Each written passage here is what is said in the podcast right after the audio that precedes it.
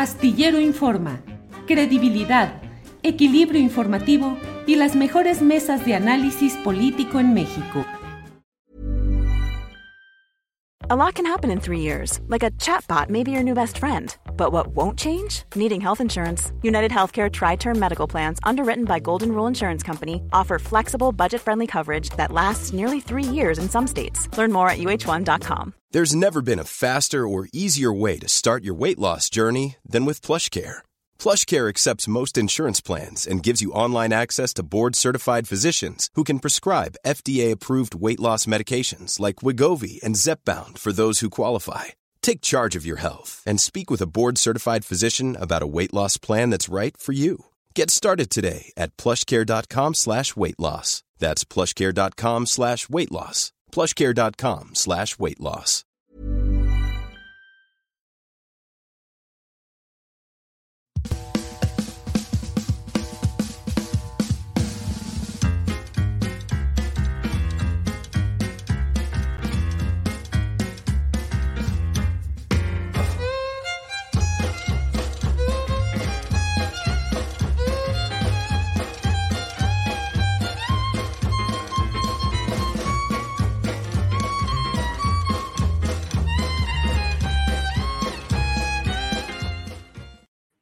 La una de la tarde, la una de la tarde en punto, y ya estamos aquí en este jueves 8 de febrero en Astillero Informa.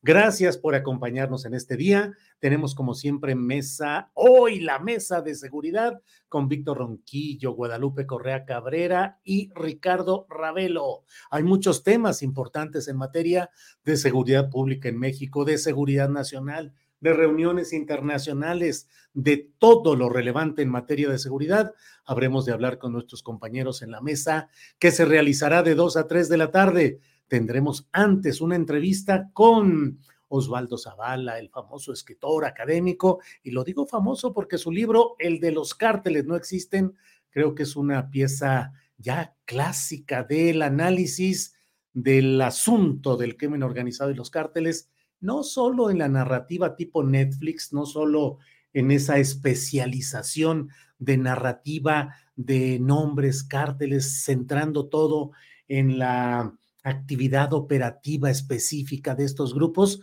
sino lo geopolítico, lo geoestratégico, lo internacional, los diversos factores que confluyen en estos temas. Así es que uh, hoy tendremos un programa completo, como siempre, y le agradecemos que esté con nosotros.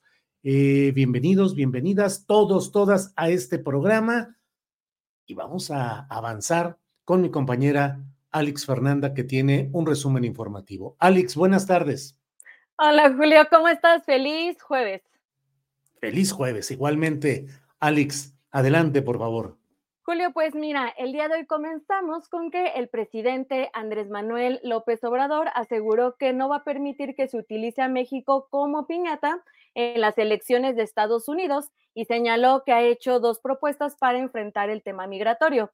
La primera es regularizar la situación que tienen las personas eh, que han vivido más de cinco años allá y que han estado trabajando, y la segunda es que se apoya a los países más vulnerables. Esto se da en el contexto en el que se da el rechazo a la reforma migratoria impulsada por el presidente estadounidense eh, Joe, Joe Biden. Adelante con el video.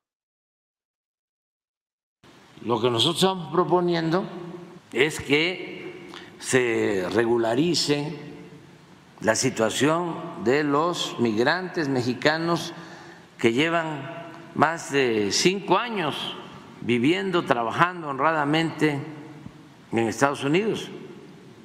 El partido que ofrezca eso debe tener el apoyo de los mexicanos y de los hispanos, porque no solo es regularizar la situación de los mexicanos, hay de otras nacionalidades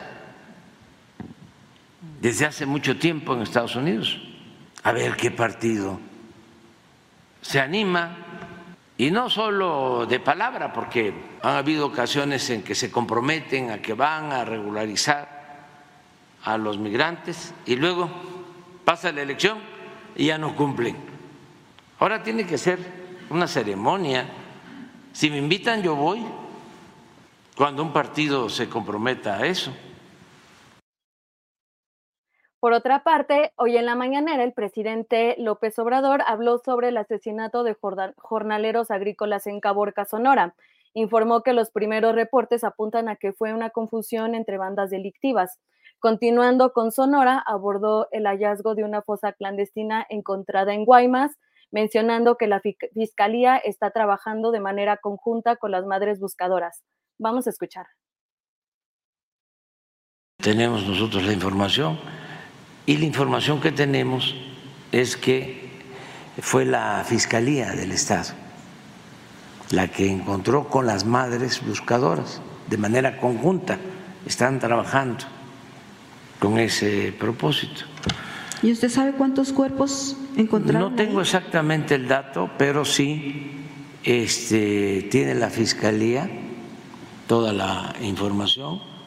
Pero no la quiere dar pero sí la puede dar si no hay pues puede pero nada no quieren que bueno hoy mismo vamos a pedir nosotros vamos a hacer las gestiones ni siquiera quieren decir cuántos cuerpos han entregado también las familias dicen que ya van 16 cuerpos que han entregado pero la fiscalía no, vamos a pedirles no da información. Bueno, el Durazo, no sé si será orden de él. No, no, no, no, no, no. Alfonso es un hombre íntegro repito, es un extraordinario gobernador, muy bueno. Eso no ayuda, presidente, que les diga ah, que ¿cómo no va a ayudar? No, ayuda muchísimo. Es que luego se lo creen y, gobiernan con... No, no, no, no, no, mal. No, no, no, no, no. Lo mismo dijo del de Veracruz. lo mismo dijo del de El de Veracruz. Y vea. El de Veracruz, lo mismo, es buenísimo. Por otra parte, la gira por Estados Unidos de Xochitl Gálvez concluyó y el día de hoy retomó la conferencia de la verdad. Vamos a escuchar lo que dijo acerca de esta gira y pues dijo que había llegado muy motivada. Escuchemos. Me reuní con estudiantes, tanto en Nueva York como en Washington. En Washington tuve una reunión con 300 estudiantes, en Nueva York como 150, 200 estudiantes, ahí donde llegaron los eh, militantes de Morena, con la chamarra de Claudia Sheinbaum, por cierto, eh, aparentemente a, protestar. Eh, por cierto, fue una instrucción de la policía a las personas que iban saliendo adelante que agacharan la cabeza. Esa fue la instrucción que la policía les dio, tanto a los estudiantes como a nuestro equipo. Yo digo que nunca hay que agachar la cabeza, pero bueno, este, eh, iban con la intención de agredirme. Esa era la intención. Por ahí cuando salí por la puerta lateral, dijeron, ya, ya, ya nos ganó la tal por cual vieja, ¿sí vieron el video? Pues les voy a volver a ganar. También estuvimos con Almagro en la OEA, donde pudimos entregarle una carta formal para solicitarle la observación electoral.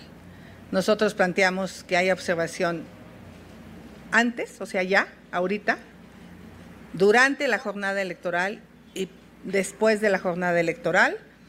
Eh, él nos dijo que no ha recibido la invitación por parte del INE para poder iniciar este proceso, así es que hago un llamado al INE para que ya inicie las invitaciones a estos organismos internacionales y puedan participar en la observación electoral.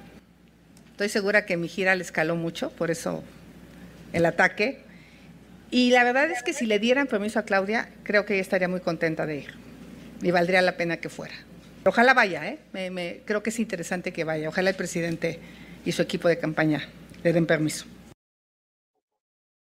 En esta misma conferencia de prensa, la precandidata de Fuerza y Corazón por México anunció que va a tener una gira por una gira de trabajo de 36 horas por España, la cual va a comenzar el próximo fin de semana.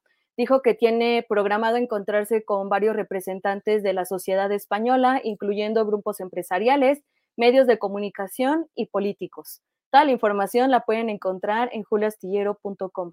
Vamos a pasar a otro tema porque la Secretaría de la Defensa Nacional anunció el despliegue de 800 efectivos de seguridad en los municipios de Fresnillo, Villanueva, Valparaíso y Guadalupe, eh, con el fin de continuar la estrategia de paz y seguridad en Zacatecas. Precisó que la llegada al estado de estos elementos será mañana 9 de febrero. En el comunicado, Sedena está señalando eh, que el despliegue de estos elementos busca fortalecer el Estado de Derecho, disminuir los índices de violencia y mejorar la imagen eh, pues de esta entidad federativa.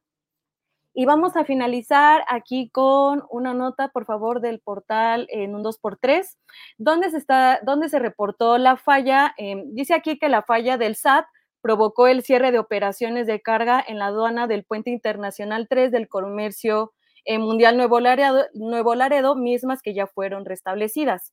La Agencia Nacional de Aduanas de México confirmó la suspensión total de operaciones en Nuevo Laredo, mismas que no afectó el área de turismo que incluye el paso de vehículos ligeros y de pasajeros. Eh, ya, se, ya se restableció el sistema y se detalló que ya se están, eh, ya está otra vez en operaciones. El trabajo, y aquí dice, al restablecerse el sistema, se detalló que la reanudación de operaciones se daría de manera lenta por los procesos, pero que todo va a continuar de manera normal.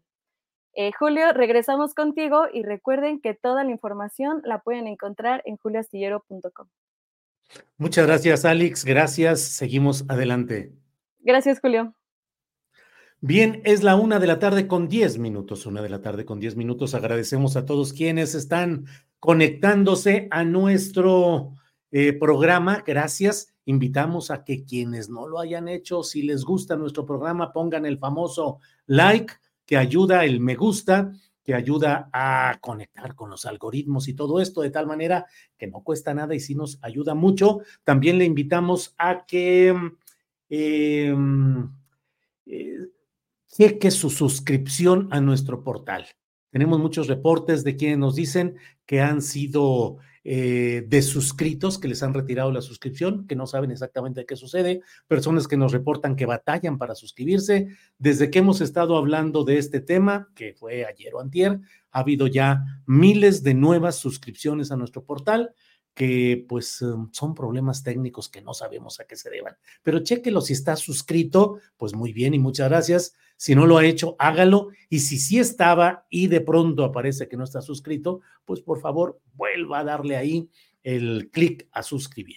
Bueno, pues hoy tenemos uh, una entrevista que me parece a mí que nos va a ayudar mucho a, a ir esclareciendo todo lo relacionado con estos temas que de pronto se han instalado en el escenario mediático, político, electoral, internacional, como han sido las filtraciones de la DEA publicadas simultáneamente en tres medios de comunicación extranjeros y en las cuales se ha acusado al, al entonces candidato López Obrador de haber recibido financiamiento del crimen organizado por dos millones de dólares.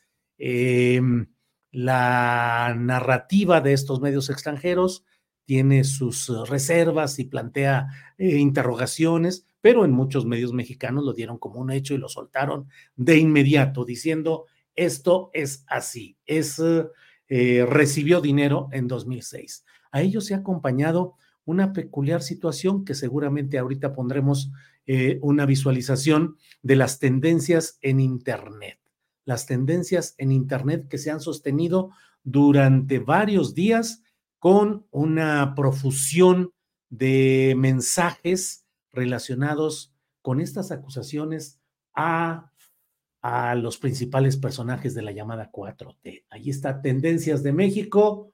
Uno, ya no sé, bueno, narco presidente AMLO. Dos, narco candidata Claudia. Tres, por favor, vamos subiéndole ahí. Eh, en estas tendencias. Tres, narcogobierno AMLO. Cuatro, narcocandidata Sheinbaum. Muchos temas. La visita de Xochitl Gálvez a Estados Unidos y para ello está con nosotros Osvaldo Zavala. Él es periodista y académico fronterizo, autor de Los cárteles no existen, que es un libro fundamental para entender lo que está sucediendo. Otro libro de él también importante es La guerra en las palabras, una historia intelectual del narco en México historia de 1975 a 2020. Osvaldo Zavala está aquí. Osvaldo, buenas tardes. Hola, buenas tardes, Julio. Qué gusto saludarte y saludar al público, estar de vuelta contigo en Astillero. Encantados de que estés con nosotros de vuelta, Osvaldo Zavala. Osvaldo, ¿Qué, ¿Cuál es tu reflexión a esas alturas? Leí tu artículo publicado en Sin embargo, he estado atento a lo que has estado publicando. Hoy, a un corte de caja, ¿qué pensar de lo que está sucediendo, no solo con esas uh, filtraciones de la DEA publicadas simultáneamente en tres medios extranjeros, sino la también simultánea o, o concatenante eh, visita de Xochitl Gálvez a Estados Unidos, esta campaña en redes? ¿Cuál es el corte de caja que podemos hacer ahorita, Osvaldo? Bueno, yo creo que es inevitable pensar en estos momentos en, el uso instrumentalizado que se ha hecho mediático de estos reportajes y, de la manera en que simultáneamente aparecieron los tres, como ya se ha discutido en, otros momentos.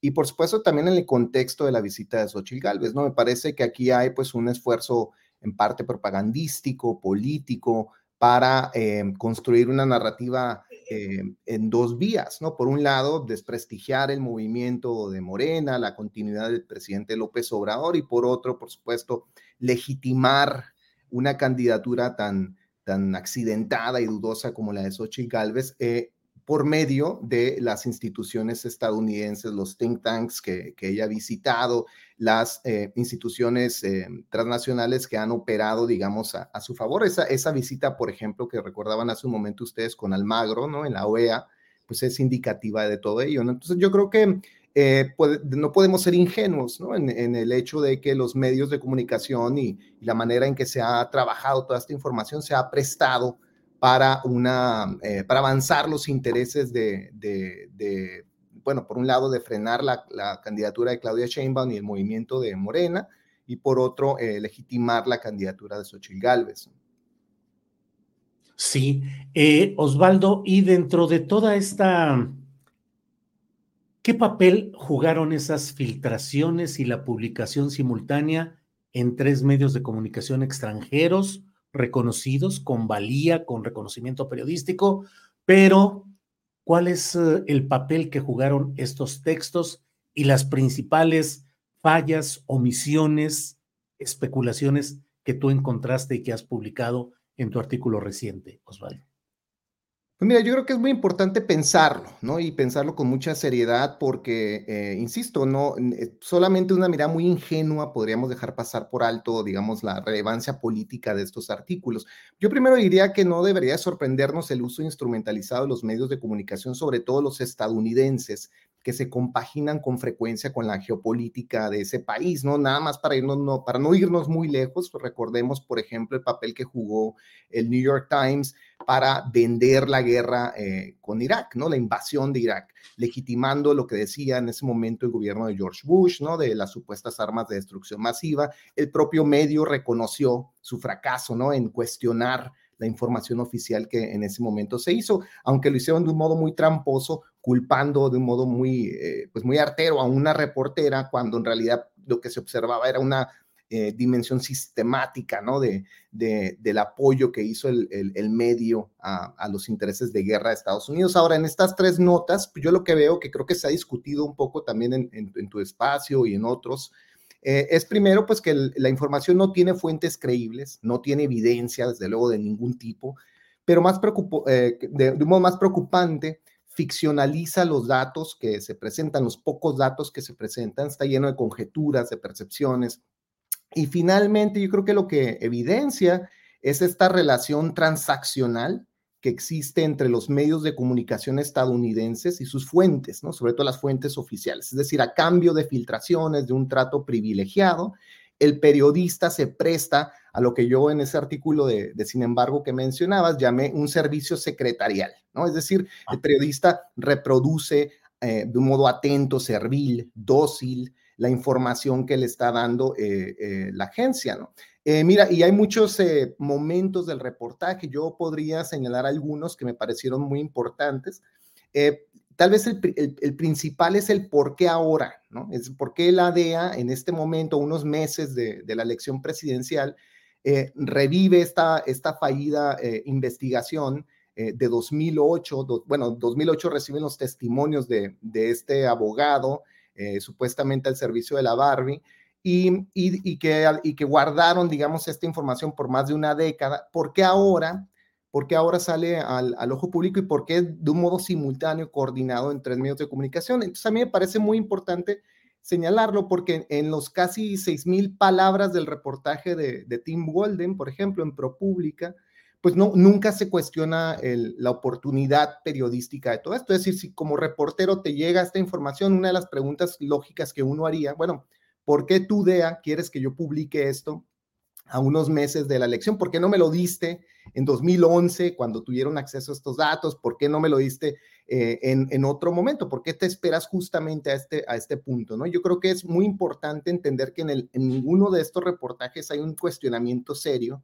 o más bien prácticamente en absoluto se habla del oportunismo electoral de todo esto. Eh, Tim Golden basta, se, le parece suficiente eh, una cita, él pone que, que, proviene de un oficial familiarizado con la investigación, no dice nunca quién es este oficial o qué papel juega en el gobierno estadounidense, y dice este oficial que no tiene ningún interés en intervenir en la elección, y eso le basta para, digamos, descartar el tema, ¿no? En, la, en el trabajo de ProPública. Luego, otro tema que me parece fundamental es incluso la naturaleza misma de lo que se está hablando, ¿no? Se, se habla en el reportaje de Tim Golden de supuestamente dos millones de dólares que se habrían entregado a estos operadores de campaña eh, de, de, la campaña presidencial de López Obrador en 2006, pero ah, hay varios problemas incluso con ese señalamiento, más allá de que sea o no real, que tampoco está establecido en ningún momento en, en la nota pero yo pensando un poco en las cifras, eh, cuantificaba todo esto, ¿no? Porque dos millones de dólares en 2006, eh, más o menos al tipo de cambio de ese año, daban unos 22 millones de pesos. Y si uno recuerda que la campaña de López Obrador contaba con un financiamiento público de 721 millones de pesos, entonces estaríamos hablando del 3%. ¿no? de la campaña. Incluso lo que yo recobraba en uno de los datos es que 118 millones de pesos costó nada más la campaña de publicidad de radio y televisión de, de, la campaña de López Obrador. Entonces, es, bien interesante, ¿no? Porque gastaron cinco veces más, nada más en publicidad y televisión, que en lo que supuestamente eh, sería el soborno de, de, estos traficantes a la campaña. Entonces, es ridículo pensar, y aquí es donde viene mi pregunta periodísticamente, eh, la lógica de la supuesta denuncia, ¿no? Porque los traficantes estarían comprando, según reportó Tim Golden, el derecho al veto del siguiente Procurador General de la República, si es que López Obrador hubiera ganado la elección en 2006. Entonces es increíble, ¿no? Pensar que eh, con una cantidad tan ínfima en estos dineros, eh, un traficante podría realmente creer que puede comprar ese tipo de influencia política. Y si es que realmente eso ocurrió, pues entonces en todo caso estamos hablando de, de la impericia o de, o de la ingenuidad política de los supuestos traficantes que estuvieron involucrados en todo esto, ¿no? Ahora, también me parece muy importante recordar que ni Mauricio Soto ni Nicolás Mollinedo, que son los acusados en esta información, eran realmente representantes de López Obrador, ¿no? Hasta donde yo sé, por lo menos no hablaban en su nombre, no negociaban cosas, ¿no? Eh, por parte de la campaña. Entonces, me parece muy importante poner todo esto eh, de manifiesto porque son demasiados huecos, asunciones, conjeturas las que aparecen en el reportaje de Tim Golden. Y hay muchas más, por supuesto. Aquí me podría pasar un rato más hablando de todo esto. Oye, Osvaldo, eh, una buena parte de lo que tú postulas, de lo que tú planteas desde el título de tu libro y el desarrollo en él, de los cárteles no existen. Te pregunto a la luz de ese planteamiento que tú haces, más allá de la narrativa tipo Netflix, las series de narcos y los nombres y los detalles de esas relaciones que a veces, eh, eh, en fin, eh, más allá de eso, ¿cuál debe ser la visión geoestratégica, geopolítica? ¿Qué es lo que está pasando realmente con todo este tipo de temas que mm, presumo que no quedan solamente en la superficie del trasiego de drogas, de los cargamentos de dinero, de las formas operativas, de los pleitos o entendimientos de los capos y sus cárteles. ¿Qué hay detrás de todo y qué es aquello a lo que debemos de poner atención con una mirada más amplia, superior? Bueno, yo creo que es una pregunta crucial, Julio, la que me planteas y trataré de explicarlo en unos cuantos minutos. De luego es un, poco complejo tal vez eh, tratar de, digamos, de, ahondar en todo esto de, eh, con, con, poco tiempo, pero lo que te diría de entrada es que las narrativas de la guerra contra el narcotráfico se fueron activando eh, alrededor de los años 80 como parte de una forma de reconfigurar la agenda de seguridad nacional de Estados Unidos. Y eso es lo que yo traté de investigar en mi libro. Nosotros recibimos de un modo muy tardío la idea de que los traficantes eran enemigos eh, hostiles, terribles a vencer.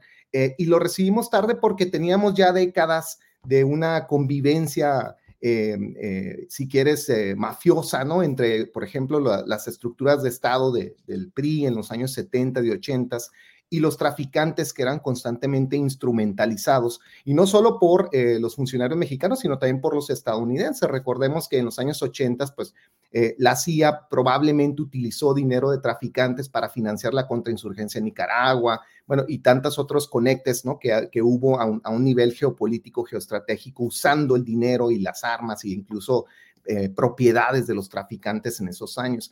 Ahora, lo interesante es que este cambio, esta idea de pelear una guerra contra el narco que empezó con los años 80, acompaña desde entonces pues todo un aparato militarista y toda una racionalidad bélica ¿no? que se fue propagando por todo el continente ah, y conceptualizada principalmente desde Estados Unidos. entonces, durante los años 90 se nos fue instigando la idea de que los traficantes ya tenían que verse ahora como una amenaza a la seguridad nacional. Y a mí me parece muy importante entender esta historia porque llegamos a este momento en el que el narco es como nuestro principal tema, el narco como una fuerza corruptora del Estado, eh, porque se, en realidad se configura de ese modo como un arma política, como una forma de intervenir desde Washington hasta Latinoamérica, y se ha hecho concertadamente no solo en México, desde luego, sino también en el caso notorio de Colombia, pero también incluso pues está apareciendo ahora de un modo muy preocupante esa narrativa en países como Ecuador, Argentina, desde luego en, eh, múltiples zonas de Centroamérica.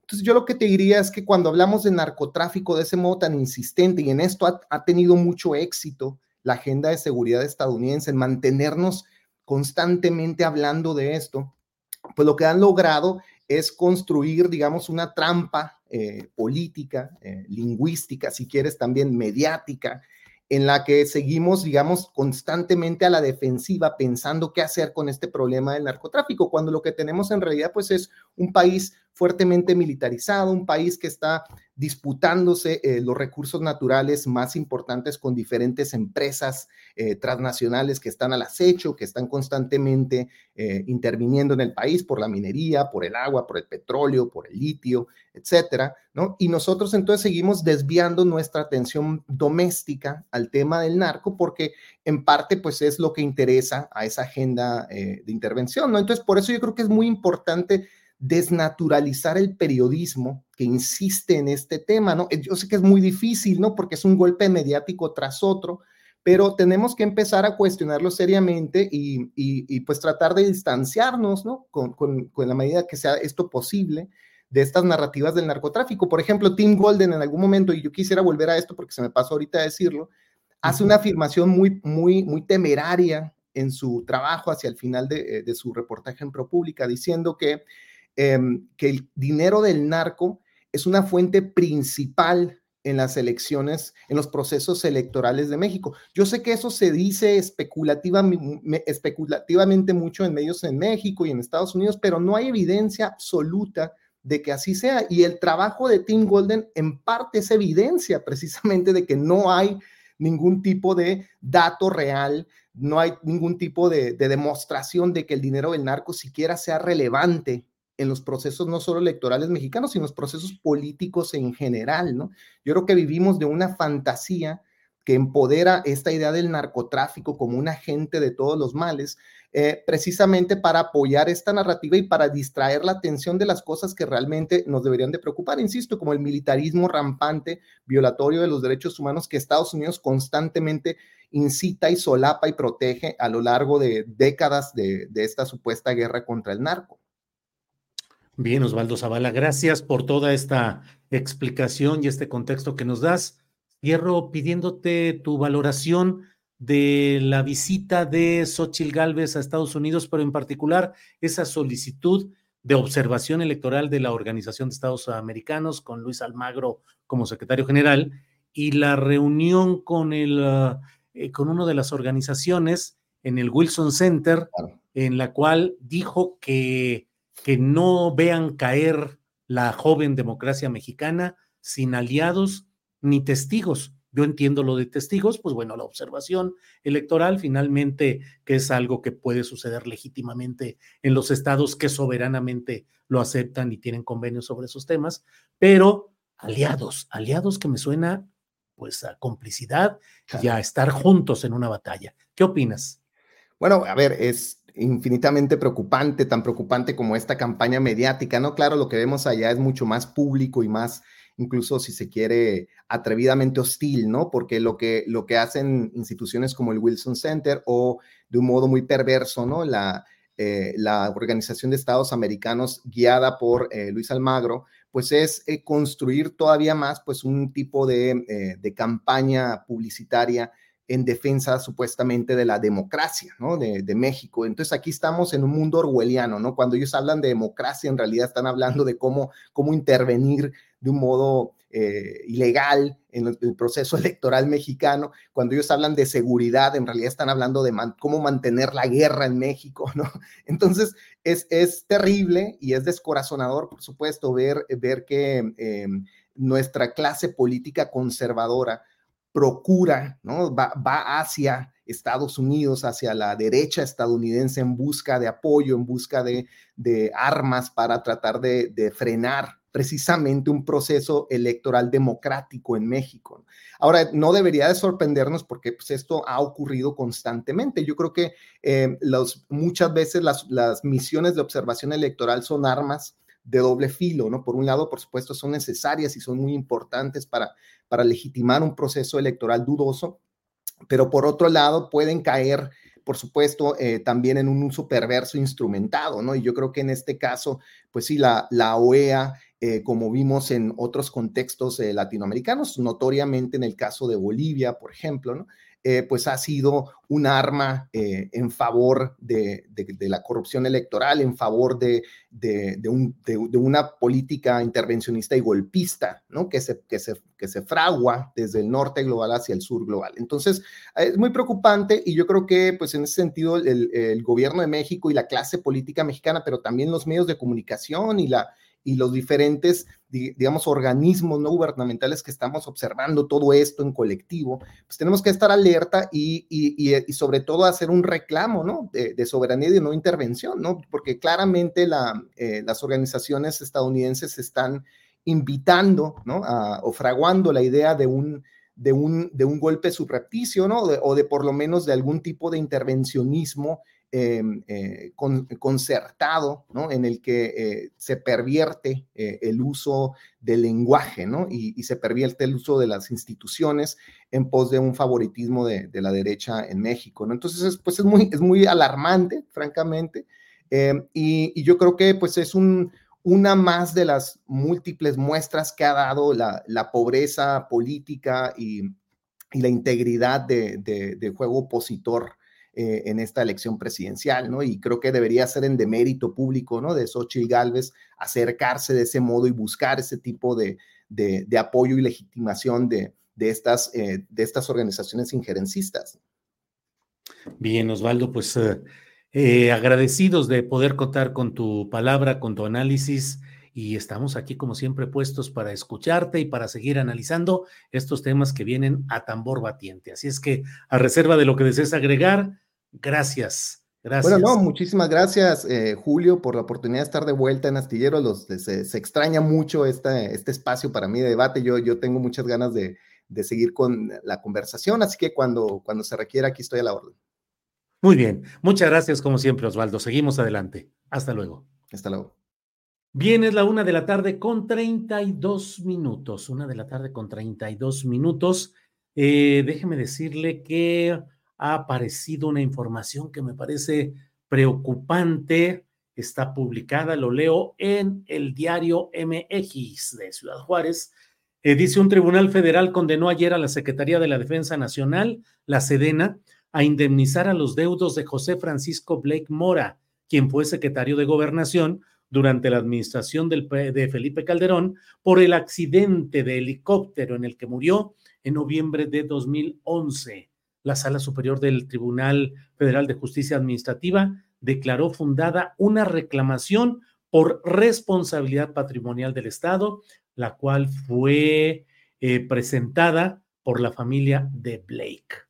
Es decir, acusan a la Sedena de no haber tenido, eh, digamos, um, se le atribuye una irresponsabilidad en ah, esa tragedia eh, que mm, en el reporte oficial presentado un año después de los hechos atribuyó la tragedia a errores del piloto, que cambió la ruta originalmente autorizada para el vuelo entre el campo Marte y Cuernavaca. Recuerde que fue un accidente en el cual murió el secretario de gobernación, uno de los secretarios de gobernación que murieron durante la administración de Felipe Calderón Hinojosa y que siempre ha habido pues velos de duda respecto a lo que realmente sucede en este tipo de cosas. Eh, bueno, eh, de estos hechos que son preocupantes, lamentables, pero vale la pena especificar responsabilidad de quién y por qué. Pero bueno, esa es la información. Déjeme ir a otro tema que tenemos aquí relacionado con lo que está pasando. Em, el día de ayer, familiares de Juan Daniel Ortiz Martínez realizaron una protesta en Río Bravo, Tamaulipas, para exigir justicia por el asesinato del joven ingeniero ocurrido en febrero de 2020. Lupita Martínez, madre del joven, encabezó una caravana que salió desde el lugar donde Juan Daniel fue agredido, fue agredido hasta la Plaza Benito Juárez. Previo al arranque, la madre aseguró que debido a que quienes dispararon contra su hijo son policías, no han tenido justicia. Durante la protesta se denunció, ella denunció, que durante la administración del exgobernador Francisco García Cabeza de Vaca obtuvieron una disculpa, pública, pero no se ejecutaron órdenes de aprehensión contra los involucrados. Pidió al gobernador Américo Villarreal que los apoyen en el caso. Ahí está este video, que es eh, un breve video de lo que pasó ayer. Adelante.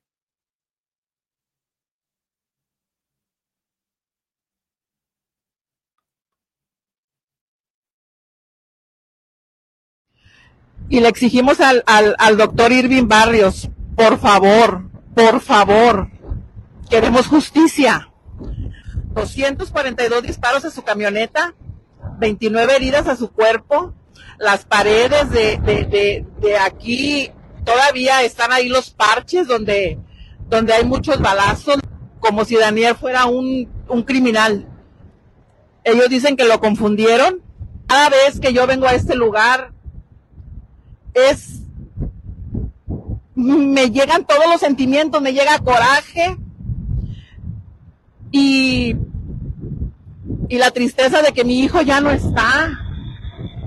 Pero tengo que venir, tengo que hacer esta marcha porque ellos no hacen su trabajo.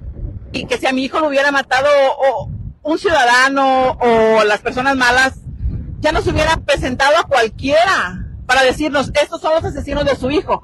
Pero como los asesinos de mi hijo son policía, eran policías, tienen nombre, apellido, rostro, pues por eso no nos los entregan.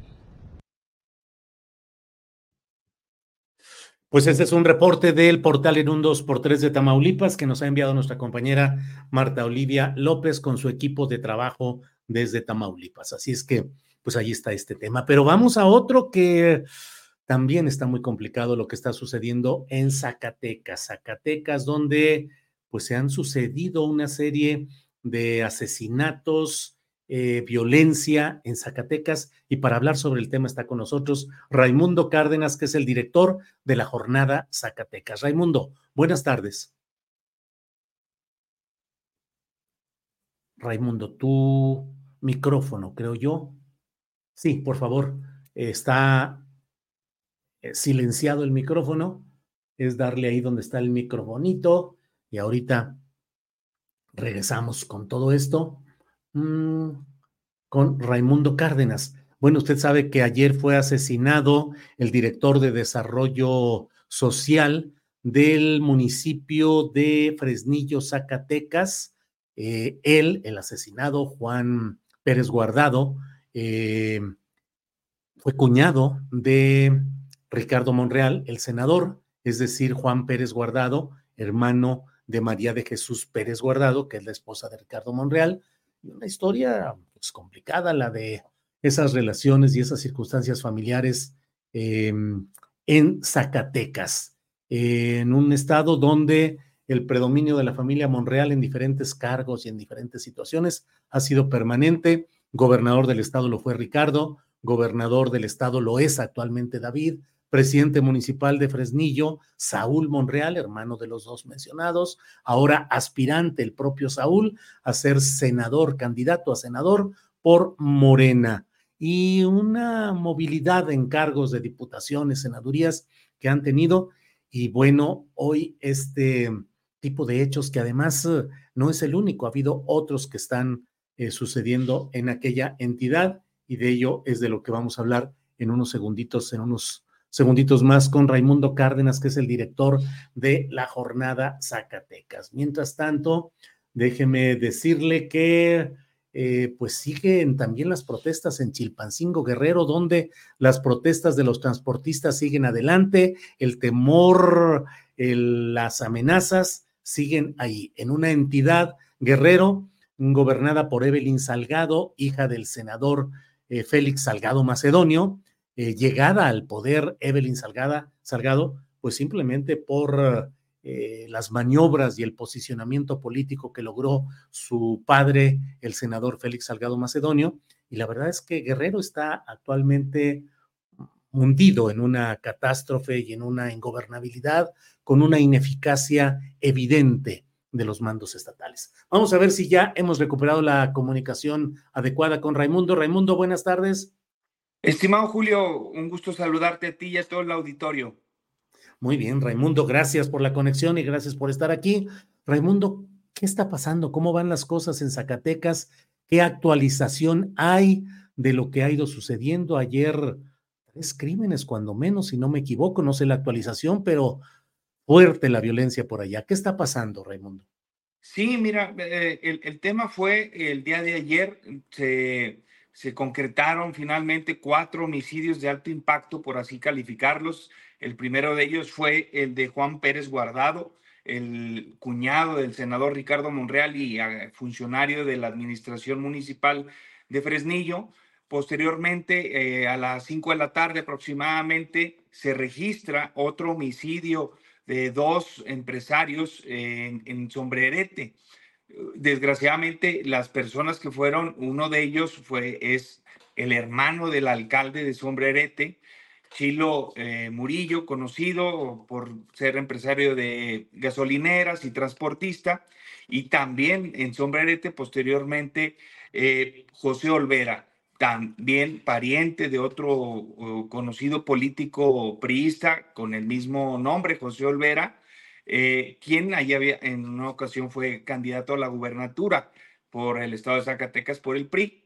Entonces eh, se dio este, pues la sociedad se cimbró, ¿no? Por la dimensión y el calibre eh, de, los, de las víctimas, porque finalmente la familia Guardado Pérez y la familia Monreal, pues tienen mucho tiempo colaborando en la función pública de Fresnillo y es conocido también pues la, todo el, bagaje o, el, fondo que ha tenido la familia Pérez guardado en la política eh, junto con el, apellido Monreal. Eh, Raimundo, mucha mezcolanza de apellidos, de intereses, de cargos públicos en momentos complicados porque están pendientes las designaciones de candidaturas de Morena, que es el partido dominante a nivel nacional y en Zacatecas. Em, eh, relaciones familiares complicadas a lo largo de todas estas historias, Raimundo? Sí, mire, eh, precisamente la víctima, Juan eh, Pérez Guardado, es hermana de la esposa del senador Ricardo Monreal. y él llevaba tiempo también pues en la función pública, pero todo comienza con, por así decirlo, los antecedentes del padre de ellos, que fue detenido en los años 70 por delitos contra la salud, posteriormente fue, cumplió su sentencia y fue liberado, pero pues es también, eh, hay que recordar que eh, parte de la parientela guardado eh, fue detenida porque intentaron un atentado en contra de los hermanos Monreal, de Ricardo, de David y del mismo Saúl. Entonces, si es un, una, hay antecedentes pues de estas relaciones ríspidas entre algunos eh, partes de la familia Guardado, pero bueno, Juan eh, llevaba ya tiempo trabajando en la administración pública, no se le conocía eh, por alguna cuestión ya ligada al, al, crimen organizado, alguna actividad delictiva, ya llevaba tiempo en su función pública y aspiraba eh, a, una diputación local por el distrito de Fresnillo, uno de los 18 distritos, pues Juan ahí estaba haciendo, tenía pintas, algunos espectaculares, y es otro ingrediente que se le da pues a la connotación de este homicidio de alto impacto que fue nota nacional y que este, también pone de nueva cuenta Zacatecas pues como una entidad eh, con altos índices delictivos, aunque hay que reconocer que de acuerdo a los datos del secretariado, pues sí ha habido una disminución en los índices de, sobre todo en homicidio. Eh, yo te puedo decir que en lo que va de esta administración pasaron de, eh, podemos decir, mira, aquí tengo el dato, de 900, miren, en el, en el año 2021 fueron una cantidad eh, asombrosa de homicidios, 1.132 homicidios dolosos de acuerdo al Secretariado Ejecutivo.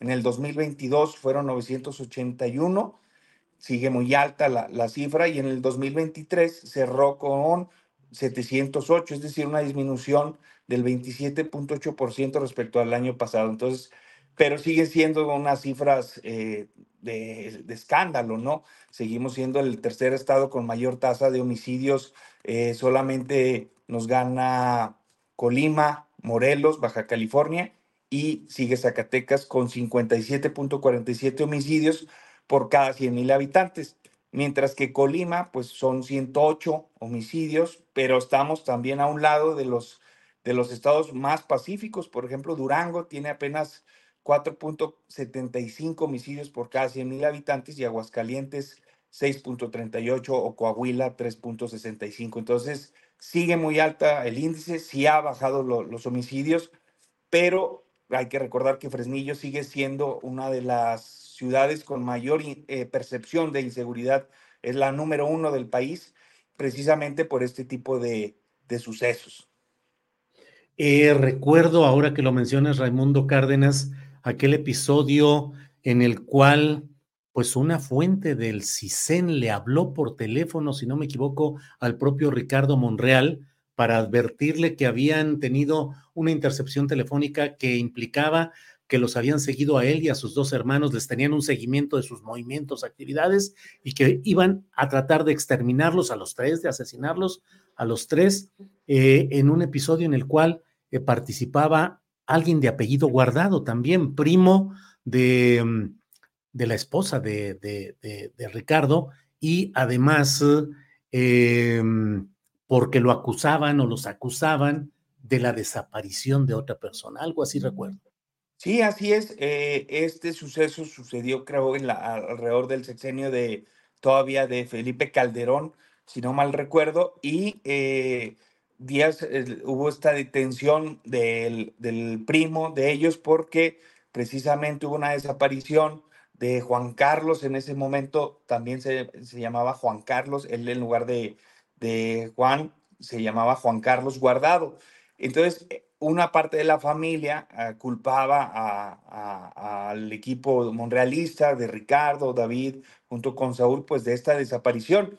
Finalmente, por fortuna, no llegó a mayores, pero sí estaba pues la contratación de sicarios para eliminarlos. Entonces, eh, este suceso revive pues muchas de estas historias que ha habido entre las familias y, que finalmente pues eh, dan para muchas hipótesis que finalmente la fiscalía tendrá que resolver porque al momento pues no ha habido ningún pronunciamiento adicional sobre los avances de las pesquisas o si han detenido a algún sospechoso del homicidio que ocurrió el día de ayer. Raimundo, pues muchas gracias por todo esto. Eh, todo en el contexto, digo, finalmente el tiempo político es el que está rigiendo hoy también muchas cosas. No se han resuelto aún las candidaturas a puestos de elección popular legislativos en Zacatecas por parte de Morena aún no se resuelven, Raimundo? No, sigue pendiente y justamente es otra de las aristas que se, que se, se recolecta o se, se vislumbran acá en Zacatecas porque se ha venido posponiendo la designación de los candidatos, donde a la postre está Saúl Monreal, quien es alcalde con licencia de Fresnillo. Entonces, pues este, eh, lo sucedido ayer también tenía algunas connotaciones políticas, ¿no? Por, por el hecho de que aún no se designe y pues el efecto también en el electorado de eh, una designación eh, al Senado, ya sea de Saúl, de José Narro, de Ulises Mejía o de Luis Medina Lizalde, que son los hombres que están registrados como aspirantes al Senado. Y por la parte de mujeres está Giovanna Bañuelos, está Verónica Díaz y la actual senadora también, eh, eh, Soledad Luevan. Bien, pues Raimundo, a reserva de lo que desees agregar, darte las gracias por este reporte, actualización y contexto de lo que está sucediendo. Por cierto, no ha habido ningún avance, ninguna actualización respecto al asesinato del señor Guardado, el cuñado de Ricardo Monreal.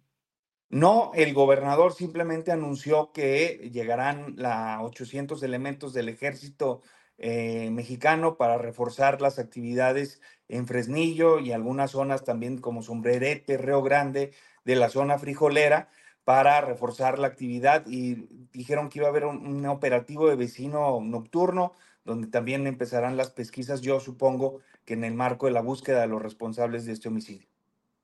Bien, pues eh, estamos eh, atentos a lo que suceda y por hoy muchas gracias, Raimundo Cárdenas, director de la Jornada Zacatecas. Gracias, seguimos adelante. Saludos. Hasta luego. Hasta luego, gracias. Es la una de la tarde con 50 minutos, una de la tarde con 50 minutos. Déjeme irle dando algunos detalles de lo que ha ido sucediendo en estas horas. Mire, hay una comisión que se ha creado, Comisión COVID-19 México. Se constituye la Comisión Independiente de Investigación sobre la pandemia del COVID-19 en México. Es una comisión que se crea bajo la premisa de que hubo un exceso de muertes en México. Que bien, si bien a nivel mundial todo esto implicó eh, desajustes eh, económicos, el impacto en muertes, en una serie de cosas que todos sabemos. Eh, este grupo de personas está diciendo de especialistas o de conocedores, de participantes en estos temas, dice que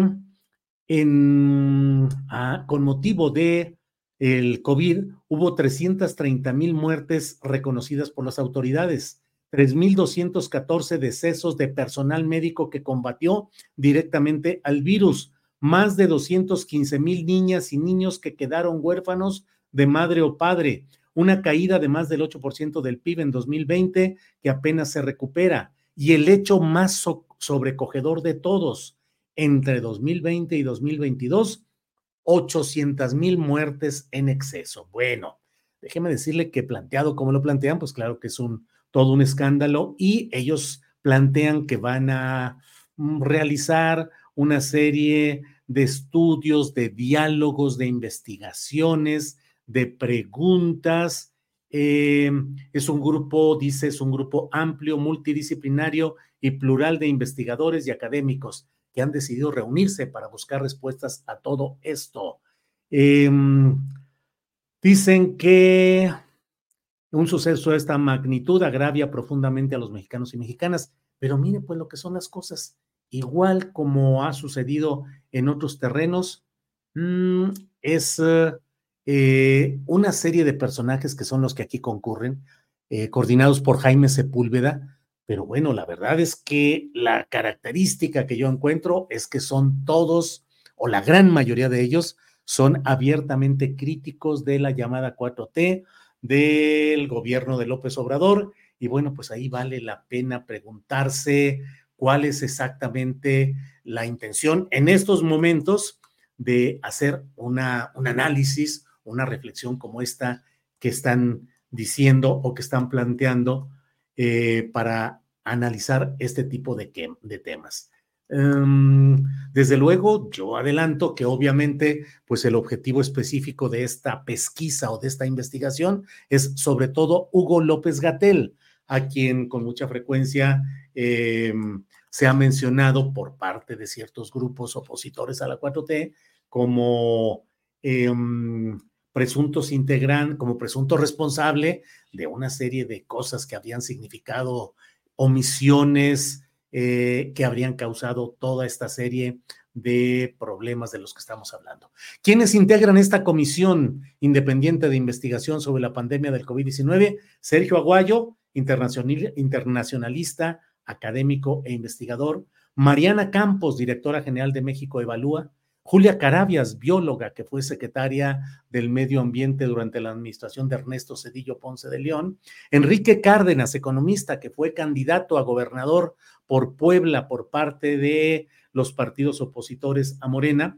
José Ramón Cosío, ministro en retiro de la Suprema Corte, que como usted sabe, pues es un constante crítico y activista jurídico e intelectual eh, respecto a la 4T. Carlos del Río, Julio Fren, que fue secretario de salud en administraciones anteriores, Amanda Glassman, asesora ejecutiva del presidente del Banco Interamericano de Desarrollo, Eduardo González Pierre, director técnico senior de financiamiento de la salud en Palladium, Tonatiu Guillén, ex titular del Instituto Nacional de Migración, que duró muy poco tiempo y salió distanciado del gobierno de López Obrador, Antonio Lascano, biólogo y científico, que ha sido también constante crítico de todo esto, Carlos Mancera, economista, María Elena Medina Mora y Casa, directora de la Facultad de Psicología de la UNAM, Carol Perelman, química farmacéutica bióloga, Silvia Schmelkes, socióloga, y Jaime Sepúlveda, epidemiólogo. Epidemiólogo. Bueno, pues ahí está esa información. Iremos viendo cuál es la evolución de este tema. No vaya a tener justamente una colocación en el tiempo electoral y no sea solamente contra Hugo López Gatel, sino en general un instrumento más de argumentación política en estos tiempos en los cuales todo tiene un contexto político y electoral. Bueno, antes de que entremos dentro de cinco minutos con nuestra mesa de seguridad, déjeme comentarle lo que me ha llamado la atención, esta nueva visita que ha anunciado eh, Xochitl Galvez.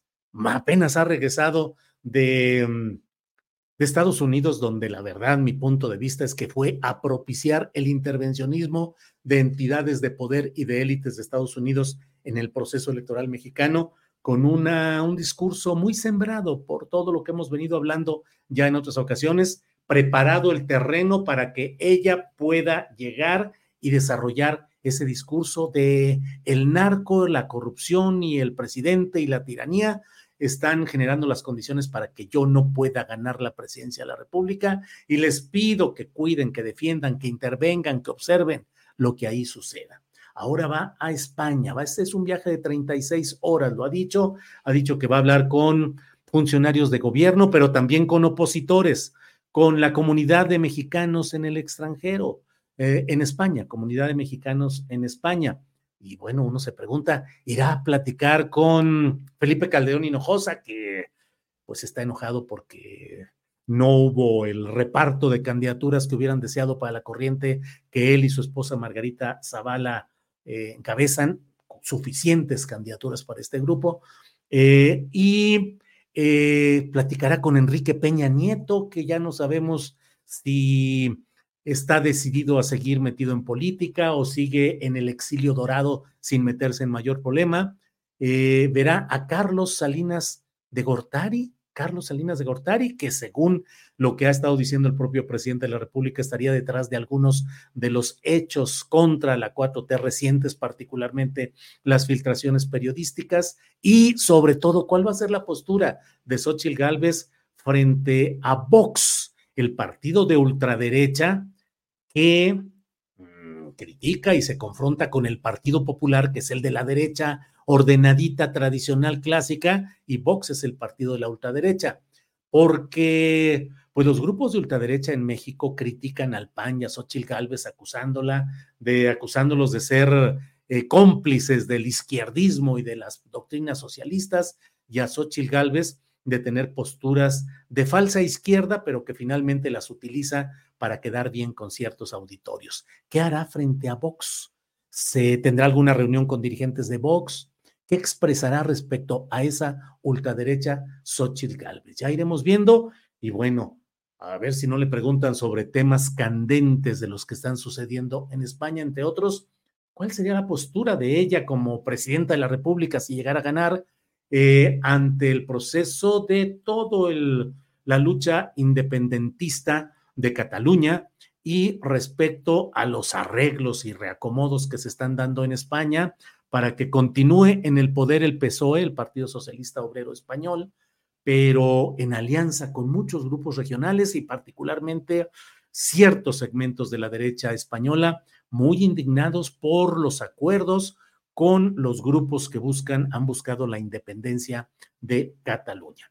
En fin, pues muchos temas que serán interesantes y de ello vamos a estar atentos luego de este, esta gira relámpago de Xochitl Galvez por España. Por ahí alguien preguntaba, creo que lo decía eh, Ana Francis Moore puso por ahí un tuit en el cual decía, ¿a qué va ahora Xochitl a España? Y decía, eh, planteaba algunas tesis. Y otras personas decían, pues eh, a ver si ahora que esté por allá, si ya pidió la intervención gringa en México, ahora veamos qué es lo que va a proponer o a promover en España. Estaremos informando de todo ello. Vamos a una pequeña espacio. Eh, miren esto. Eh, Carlos Manuel Juárez, director de Elefante Blanco de Tamaulipas, nos envía esta nota y esta fotografía. Cabeza de Vaca elimina la fotografía con Xochitl Galvez que había publicado en sus redes sociales. Dice la nota de Elefante Blanco. El exgobernador García Cabeza de Vaca eliminó la fotografía con la precandidata de la coalición Fuerza y Corazón por México, que había publicado en sus redes sociales. El lunes 5 de febrero, pasadas las 13 horas, el político tamaulipeco difundió una imagen con la aspirante durante su gira en Washington, Estados Unidos. Dijo, fue un gusto saludar y tener una reunión de trabajo con la próxima presidenta de México. Pero a pocas horas de sucedido esto, el exgobernador borró la publicación de todas sus cuentas en X, Facebook e Instagram sin mayor explicación. Y luego subió un video para felicitar el discurso del ministro de la Corte, Alberto Pérez Dayan. En ambos hechos, dice Elefante Blanco, eh, Cabeza de Vaca vistió la misma ropa con la que aparecía en la fotografía con Galvez Ruiz. ¿Qué habrá pasado? Sochi le habrá dicho, bájala porque me quemas. Hubo prudencia del propio García Cabeza de Vaca y la retiró por sí mismo. Pues no lo sabemos. Bueno, pues una pequeña cortinilla de presentación y regresamos con la mesa de seguridad.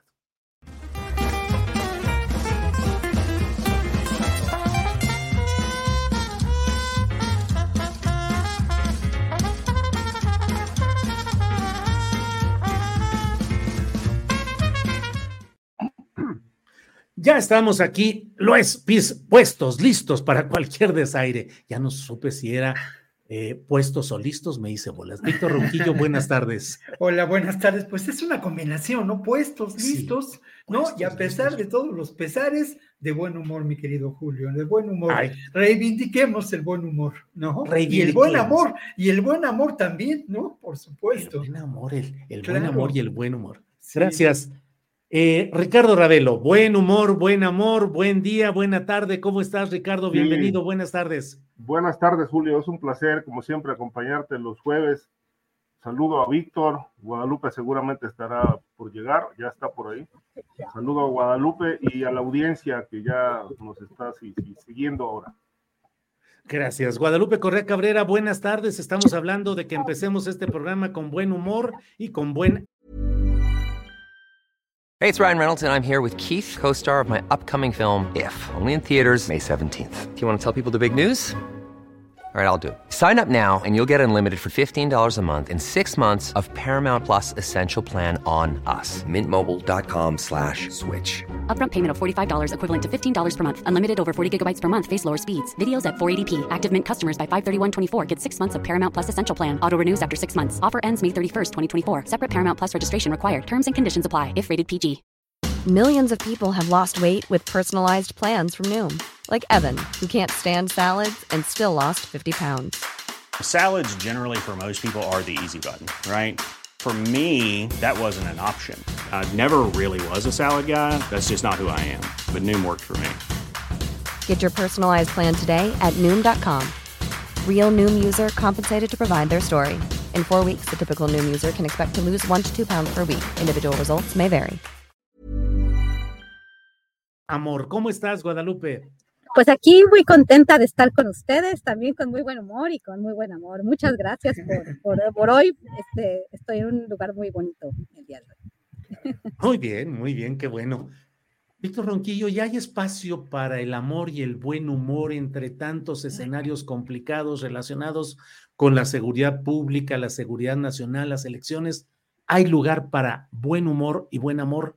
Víctor. Sí, justo yo, mira, ayer eh, o antier veía la declaración de Antonio Guterres, el secretario general de la ONU, diciendo que entrábamos en una era del caos, ¿no? Y creo que tiene la razón solamente en parte. Creo que entramos en una era del caos de este sistema mundo que se genera en la época de, eh, en que pespunta el capitalismo, ¿no? La época de Descartes, y yo pienso, luego existo. Creo que es cierto, esto entra en crisis y una crisis que atenta contra la, la posible, eh, digamos, vida de nuestra especie en el planeta. Pero por otra parte, no podemos olvidar que precisamente estas crisis alientan al futuro. Y en distintos momentos de crisis que hemos padecido como especie, hemos logrado salir adelante, ¿no? Y yo considero que precisamente esta época en la que nos encontramos en el escenario nacional, pues sin duda es una época que preludia una transformación mayor de este país que es urgente, que es necesaria y a la que nos sumamos las personas de buena voluntad. Y lo mismo ocurre en el planeta, Julio. Bien, Víctor. Em, Ricardo Ravelo, estamos en una crisis fuerte que impide que, mantengamos el buen humor y el buen amor, o hay lugar para todo ello, o sería frívolo e irresponsable entregarnos al buen humor y al buen amor. No, yo creo que en, principio tenemos una conciencia este, que nos, nos permite mantenernos de pie más allá de si el país eh, está de cabeza, ¿no? Es decir, ante las situaciones que pasan, asesinatos, muertes, desapariciones y todo este, esto que menciona Víctor, el caos, en realidad pues no podemos hacer nada, podemos hacer lo que está a nuestro alcance, eh, nuestro, nuestra trinchera, en nuestros espacios, hablar de ello, eh, cuestionar las eh, políticas fallidas, etcétera. Es decir, pero hay que también decir que esta sociedad es resultado de lo que somos como seres humanos. Nosotros hemos construido este caos. De alguna u otra manera eh, hemos contribuido eh, con un grano, con una pizca de algo para que esta sociedad esté así, eh, plagada de corrupción, de violencia, de ira, de ambiciones desmedidas. Y yo creo que, bueno, ante eso podemos hacer lo que está a nuestro alcance, ¿no? Pero no nos podemos dejar arrastrar por este torbellino. Es decir, eh, y aquí cito, eh, Ronquillo citó a, Descartes con pienso, luego existo. Yo citaría, por ejemplo, a Peter Ouspensky, un autor ruso, eh, místico, alumno de Gurdjieff, aquellos que empezaron hace los años 40 del siglo pasado a trabajar sobre el tema del desarrollo de la conciencia humana él decía, ante el caos no podemos hacer nada, pero si tenemos caos en nuestro interior, ahí sí podemos hacer algo, porque depende de nosotros. Muchas cosas no dependen de nosotros, pero es decir, independientemente de que el mundo ruede, en la medida de lo posible uno se tiene que mantener de pie, con humor y obviamente en el amor. Bien, Ricardo. Guadalupe Correa Cabrera, ya nos pusimos filosóficos, amorosos y humorosos. ¿Qué opinas en estos tiempos difíciles? ¿Qué opinas? ¿Cuál debe ser la actitud que mantengamos? Bueno, este, pues yo creo que yo creo que hay que ser, yo creo que hay que ser serios, hay que también tomar las cosas con humor. Sí estamos en un mundo polarizado, en un mundo de guerras, y al mismo tiempo, esto siempre ha sido la historia de la humanidad, ¿no? No estamos en una era, eh, sí esta es una hora distinta por el cambio tecnológico, porque pues, son otros tiempos, pero al final somos seres humanos y los seres humanos también han encontrado formas de, y encuentran siempre formas de estar mejor, de, tomar las cosas con humor en tiempos difíciles y así tenemos que tomarlas, ¿no? Sí, definitivamente, no solamente en México, en el mundo en general, las cosas están muy complicadas, lo que está pasando en Ucrania, en el Medio Oriente, este, y bueno, lo que viven muchos países, no solo del continente, sino de, otros, de, otros, de otras partes donde la gente tiene que salir, las, las inequidades, las, las desigualdades, el narcotráfico, el, consumo de drogas, el crimen, pero bueno, también en, este, en estos espacios de caos nos, también nos asiste el, humor y, las formas de llevarnos mejor, ¿no? Para sobrevivir y para, y para tener más, más formas de, ser felices, ¿no? O de tratar de ser felices. Bien, Guadalupe, gracias. Víctor Ronquillo, eh, se están multiplicando los hechos de violencia en lo general y en particular de violencia política. Aspirantes a cargos de elección popular que son o secuestrados o amenazados o asesinados en algunos casos y em, funcionarios públicos en activo. Pienso particularmente lo que está sucediendo en Guerrero, en Zacatecas, en Chiapas, entre otros lugares. ¿Qué piensas de ello, Víctor Ronquillo? ¿Es una evolución progresiva, natural de lo que se ha venido viviendo y que se sigue expresando de manera progresiva, pues? ¿O piensas que hay otro tipo de ingredientes que estén incidiendo en que haya más violencia política? Yo creo que ambas, eh, ambas, ambos elementos juegan, ¿no? En, ese, en esa ecuación, Julio. Y yo quiero poner como ejemplo, obviamente lo que ocurre en Zacatecas es en extremo grave, ¿no? y tiene sus propias dinámicas, sus propias causas, como lo que ocurre en Tamaulipas o lo que ocurre en Chiapas. Pero quiero centrarme en lo que ocurre en el estado de Guerrero.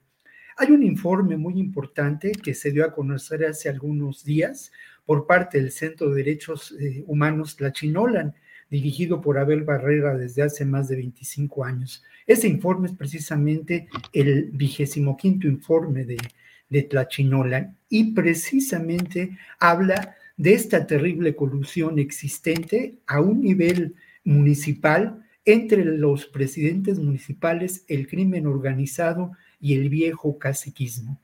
Esta realidad que de alguna manera ahora genera estas dinámicas de violencia en Chimpalcingo, en Tasco, en Acapulco, tienen que ver sin duda con este factor de la crisis del sistema político mexicano. No podemos olvidar que el sistema político mexicano se erige eh, en, después de la Revolución Mexicana y es al final de cuentas, en, lo voy a decir de una manera muy simple, ¿no? Pero es un reparto del pastel entre grupos de poder y grupos caciquiles.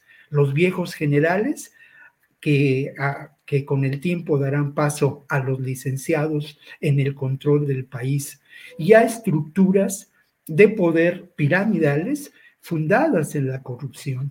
Este proceso lleva a momentos de extrema degradación con la participación del crimen organizado, con la colusión de los grupos de poder político, como lo he señalado en otras ocasiones.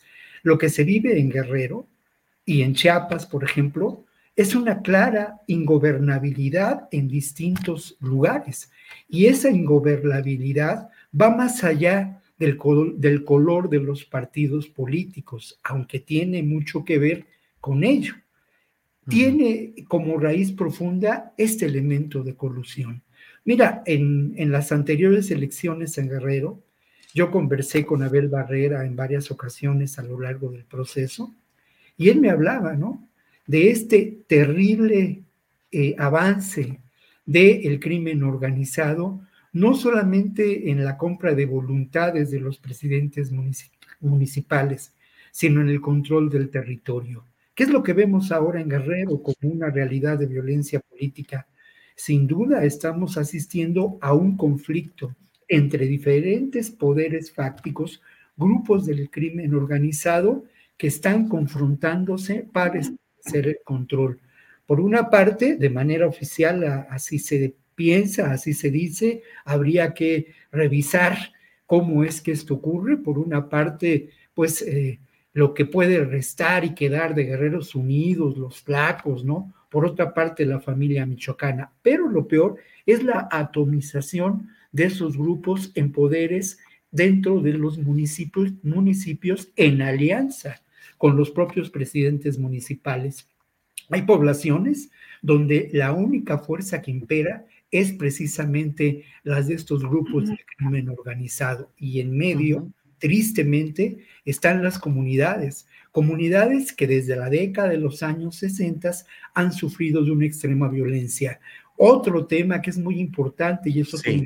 pero no quiero abundar demasiado en ello, Julio, pero sí señalarlo, es la participación de las Fuerzas Armadas del Ejército desde los años 60 como un elemento de control político, social, que permanece en Guerrero desde entonces y que implementa muchas de estas formas, me permito decirlo así, de terrorismo que luego son tomadas por estos grupos del crimen organizado.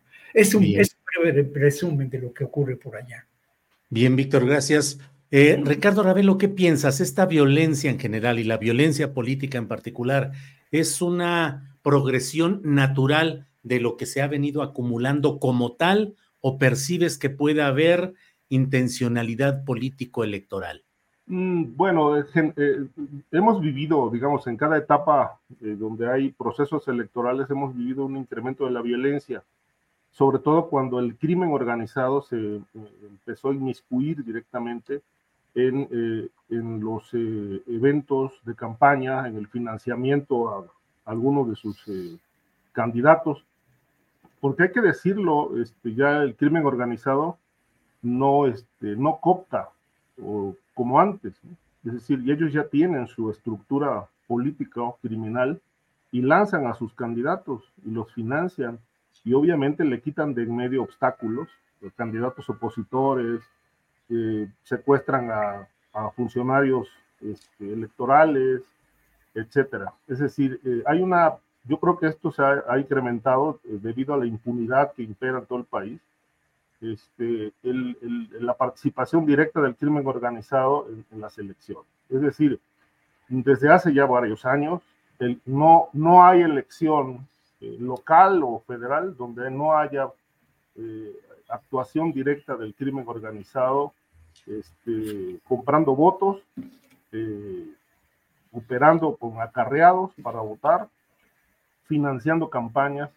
Y este es un grave problema que pues ha ido, ha ido progresando, ha ido este, en aumento, en crisis tras crisis, porque a nivel de los eh, legisladores a nivel de los eh, partidos políticos, pues eh, se quejan del problema, pero siguen sin legislar, sin hacer las leyes adecuadas para impedir que el dinero sucio eh, siga funcionando en las campañas. Yo me he preguntado si las campañas o buena parte de ellas son pagadas, financiadas por los grupos criminales, este, ¿qué pasa con el dinero de las prerrogativas que les dan a los partidos políticos?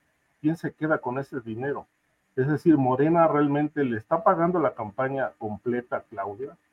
Eh, el PRI, el PRD y el PAN le están pagando eh, al 100% sus eventos, sus giras, a Xochitl Galvez y Movimiento Ciudadano hará lo propio con su candidato o precandidato? No lo sabemos porque no hay rendición de cuentas. La unidad de inteligencia financiera, pues extrañamente en estas etapas donde más presente debe estar, pues está ausente. No hay, no conocemos, no puedo decir que no haya, no conocemos a detalle información respecto de quién financia, cómo fluye el dinero, hay, una, hay denuncias, ¿no? Denuncias muy, muy, muy claras, como la que hizo la alcaldesa de, Manzanillo, de que pues hay gente del cártel de Sinaloa infiltrada financiando la campaña de Claudia Sheinbaum. Y lo mismo debe estar ocurriendo en la de Xochitl Galvez, pero no hay investigación porque no les interesa transparentar toda esta situación. Y obviamente, como hay impunidad todo esto deriva en violencia, en secuestros, en más asesinatos y en esta polarización que, este, como dije hace un momento, cada vez que hay etapa electoral se incrementa, aunque se ha mantenido en cinco años un ambiente de terror y de violencia.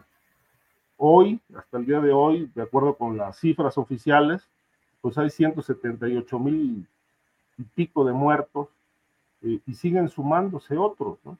Pero creo que el, ambiente tiende a, a, complicarse más conforme se acerca eh, la fecha de la elección. Falta todavía algunos meses, pero creo que todavía nos vamos a llevar muchas sorpresas.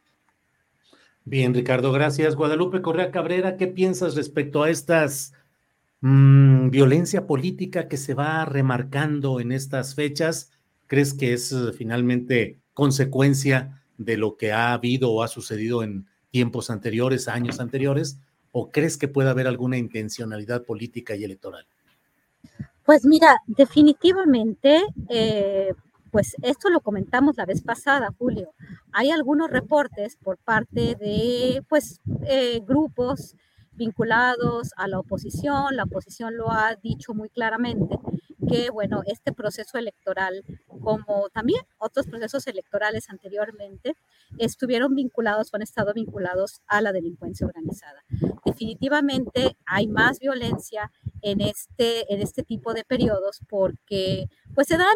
Eh, muchas, eh, hay, hay varias cosas que están sucediendo al mismo tiempo. Hay luchas por el poder, luchas políticas, presiones, pero pues también de alguna forma podríamos pensar, es una hipótesis, no lo podemos comprobar, que también hay una intencionalidad de elevar el, el nivel de violencia eh, pues, Guadalupe. de la elección. Sí. Guadalupe, perdón, se escucha mucho el roce del micrófono, tal vez o con tu ropa o de alguna manera o será por mucho aire que haya ahí? Que hay mucho aire, sí hay mucho aire, Julio.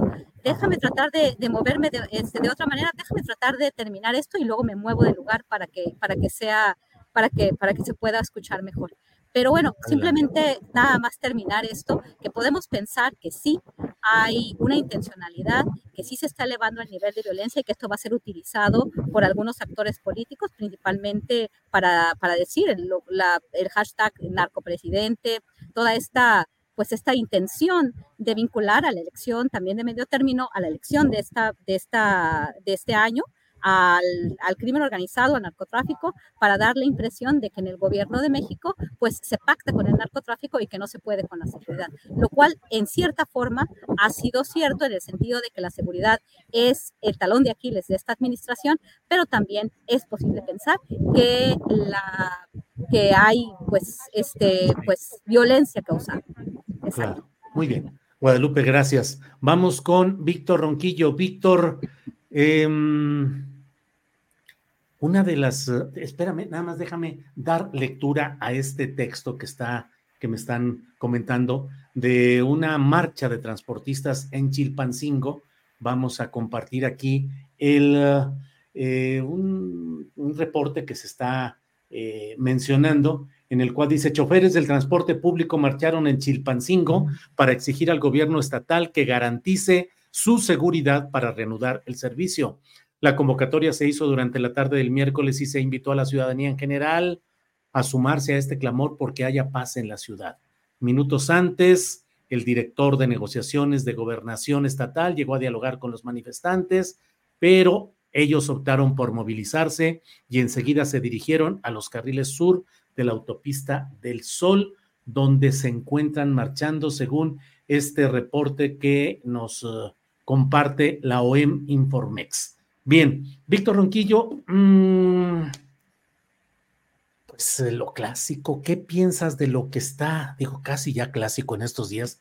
¿Qué piensas de este tema de las filtraciones eh, de la DEA publicadas en tres medios extranjeros, eh, desde mi punto de vista y de otras personas sin pruebas reales, solo con testimonios eh, de algunos de testigos protegidos, pero que dieron pie en México a que se armara pues toda una presencia en medios de comunicación asegurando que López Obrador había recibido financiamiento de un cártel del narcotráfico en su campaña presidencial de 2006. ¿Qué piensas de todo esto y de, del papel que juega el periodismo también en este tipo de coyunturas. Sí, mira, lo primero es que todo esto forma parte de un plan urdido, ¿no? De un plan, de un tramado que busca sin duda desde ahora eh, desvirtuar al proceso electoral, que busca poner en entredicho los posibles resultados, ¿no? Eh, no contesté una de las preguntas que me habías hecho, si había sin duda intencionalidad en esto que eh, podemos considerar el aumento de la violencia política. Lamentablemente hay una intencionalidad que corresponde a una acción de por parte del grupo conservador en este país, ¿no?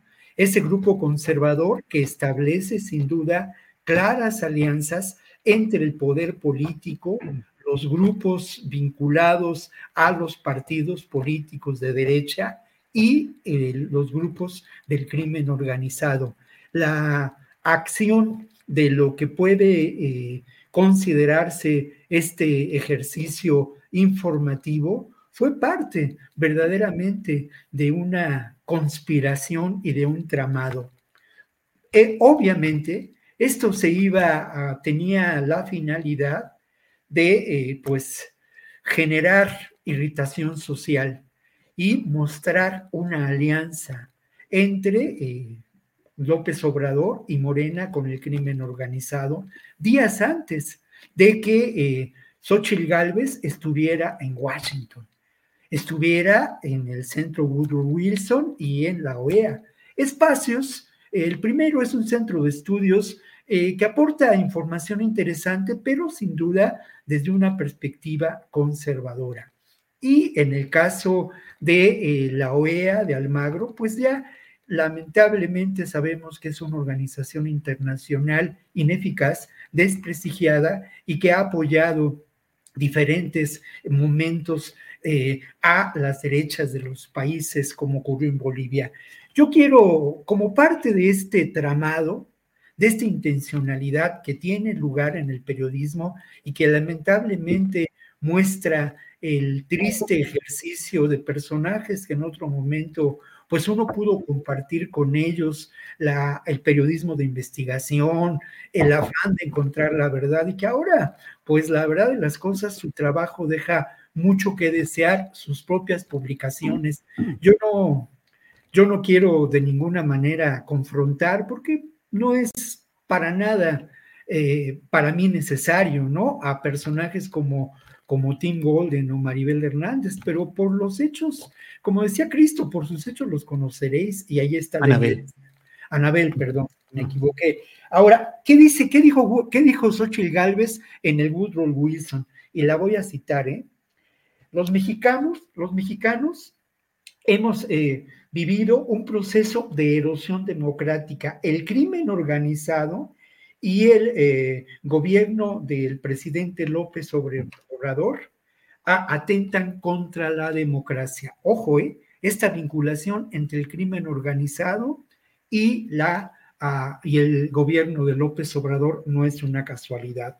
En la OEA, bueno, pues ella resulta que eh, quiere, en una carta que le escribió al Magro le decía, resulta necesario prevenir y evitar la intervención de actores que generen desequilibrio en la contienda electoral y que eh, supongan un riesgo al Estado de Derecho. Y más adelante le solicita a la OEA participe en la observación antes de la elección, durante la elección y posterior a la elección.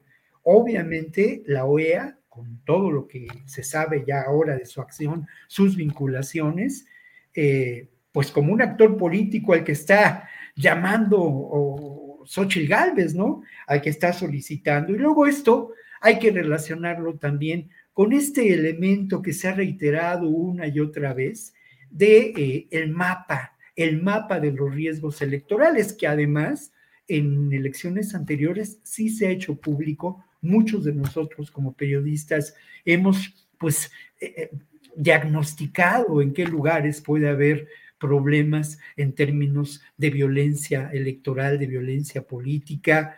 Ha habido hechos sin duda lamentables, ¿no? Pero ayer se presentó en el INE eh, las acciones por parte del INE para proteger a los candidatos. Ojo, eh, eran acciones para proteger a los candidatos y Guadalupe Tadei habló realmente de una acción que me parece a mí muy elemental, muy sencilla, que es las escoltas. Pero ¿qué pasó con Marquitos Cortés y qué pasó Perdón, Víctor, llevamos cinco minutitos de intervención tuya. Perdóname. Vamos, sí, vamos a, dar oportunidad a los compañeros y seguimos en la segunda, en otra ronda contigo.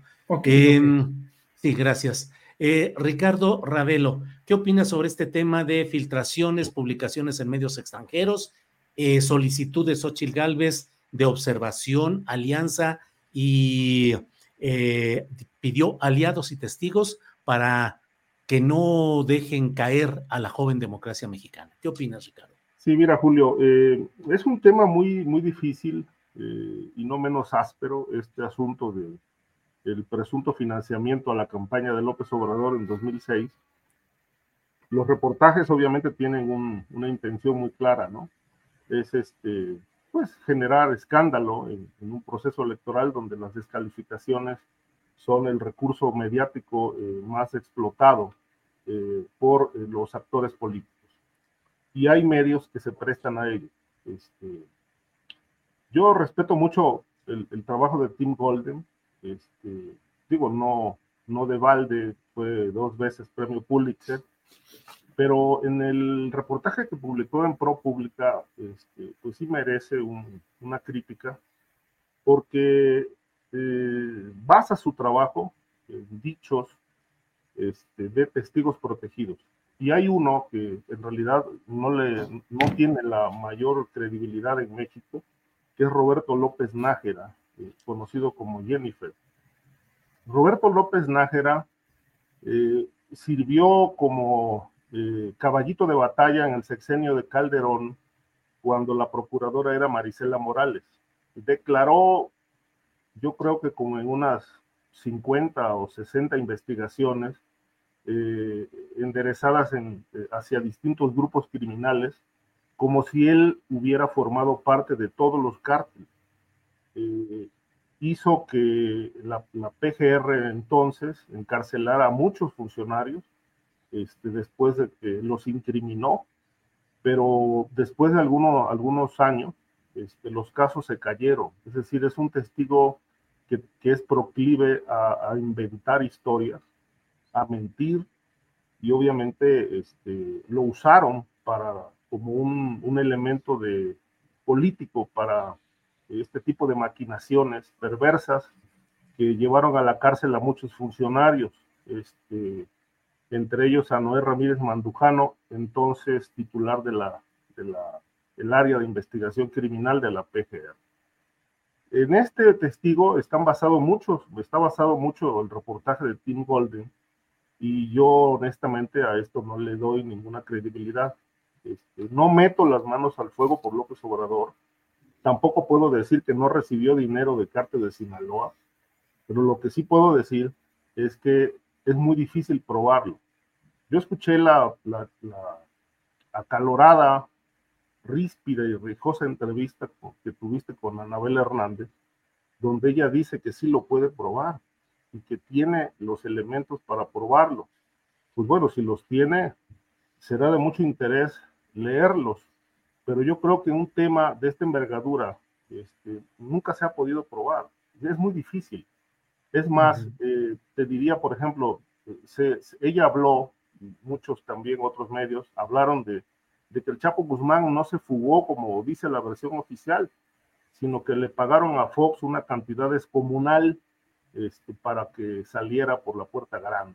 En la segunda fuga se dijo que no se fue por el, por el túnel, sino que también le abrieron la puerta de Peña Nieto se dijo lo mismo, hasta un libro iban a publicar unos colombianos que querían que yo hiciera el prólogo, yo me negué porque ellos no querían firmar como autores, este, donde se hablaba de entregas de dinero en Polanco para la campaña de Peña Nieto y nunca se pudo probar nada. Y lo de García Luna está sostenido por dichos de testigos protegidos porque en Estados Unidos sí son pruebas los, los testimonios, aunque sean falsos pero no hay un cheque, no hay un video, no hay una prueba documental contundente que realmente investiga que García Luna sí recibió todo ese dinero. No estoy defendiendo a García Luna porque en los hechos el cártel de Sinaloa fue uno de los más beneficiados en el sexenio de Calderón, este, como ahora ocurre con el de eh, Andrés Manuel López Obrador. Pero bueno, probar que hay un vínculo que fue financiado es verdaderamente harto complicado. El que sí estaba implicado con el crimen era Pancho León, el empresario marmolero de la laguna, de Torreón, allá de la zona de Durango. Él sí estaba implicado, cuya historia yo investigué por lo menos durante varios meses, aquel 2006, eh, ligado al cártel de eh, Sinaloa entonces y a la familia Herrera Ale, los dueños de Chilchota, que eh, aparecían ligados con él. Entonces, bueno, este es el escenario, pero muy difícil probarlo periodísticamente. Gracias, eh, Ricardo. Eh, Guadalupe Corral Cabrera, por favor, eh, ¿qué opinas sobre este tema? Ya lo platicamos en una noche, en una videocharla astillada, por la premura, pues, por el momento que estábamos, pero ¿cuáles son tus reflexiones a estas alturas respecto a las filtraciones, la publicación en estos tres medios y si acaso constituyeron sentar las bases o una plataforma para posteriores acciones políticas con sentido electoral mexicano. Guadalupe, por favor. Totalmente, y esto de nuevo viene a colación con tu primera pregunta, ¿no?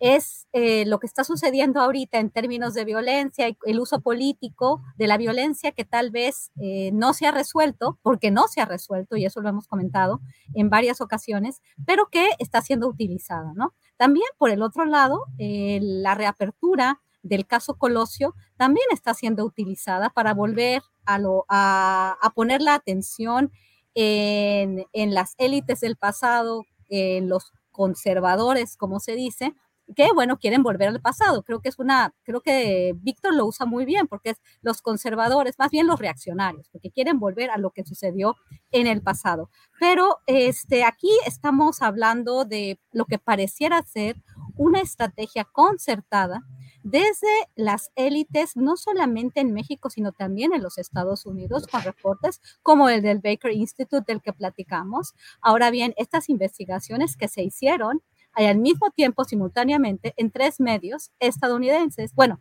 uno alemán, eh, con, financiamiento alemán, la Deutsche Welle, y e Crime, ProPublica, y vamos a ver lo que sucede, porque hay más plataformas, me, imagino, que Animal Político, y todos estos eh, medios de comunicación que también han estado muy relacionados con fundaciones extranjeras, alemanas, eh, estadounidenses, del Departamento de Estado, USAID, este, que, han, que han estado participando de una forma muy interesante en este año, no, no la mejor, pero siempre pegando. Y latinos, obviamente, con, aquí sí, con una línea muy clara, muy directa, y que eh, al final este, lo que se va a lograr es presentar esta perspectiva, esta idea de que México es un México narco. Es un México, como lo platicamos, donde no hay ley, y esto es lo que los estadounidenses, los extranjeros, los, los ingleses, ahora me acaban de hacer una, una entrevista en un medio inglés, y ellos eh, se enfocan mucho en el tema del narcotráfico, la protección al narcotráfico, la corrupción en México, el narcoestado,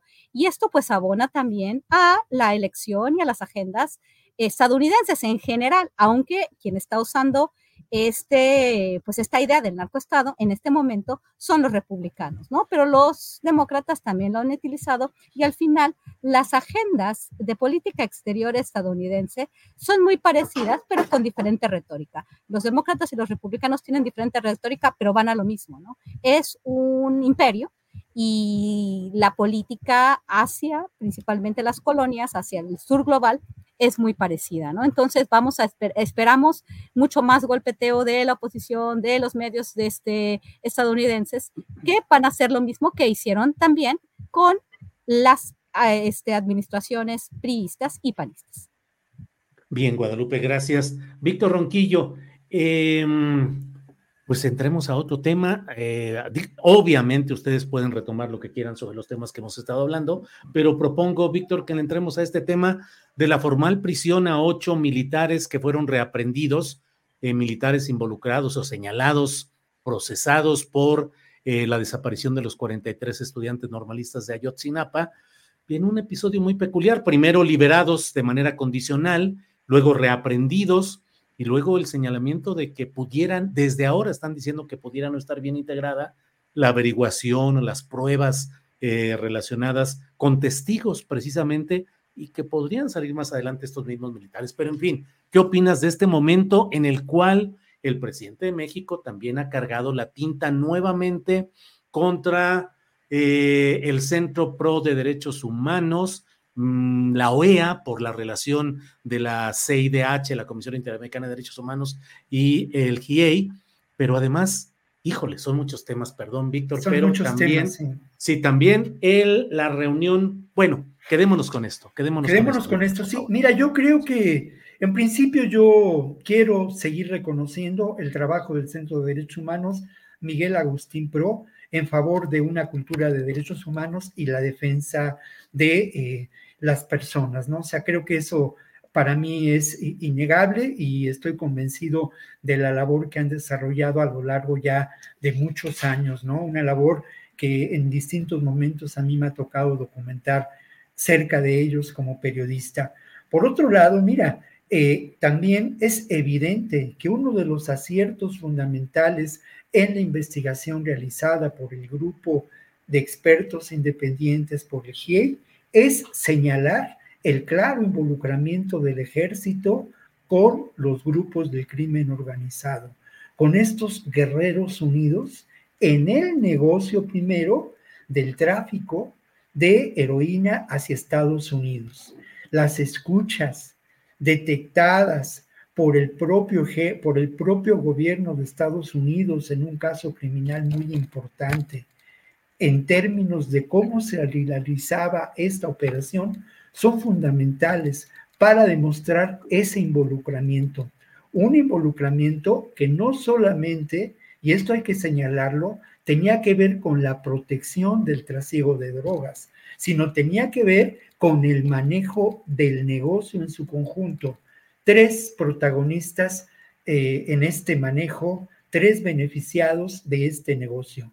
Sin duda, los Guerreros Unidos, sin duda también los grupos de poder político cercanos ligados a ellos, como Abarca y otros más en el estado de Guerrero. Y tercero, las Fuerzas Armadas en un par de batallones en Iguala, en Chilpancingo, que gestionaban esta operación.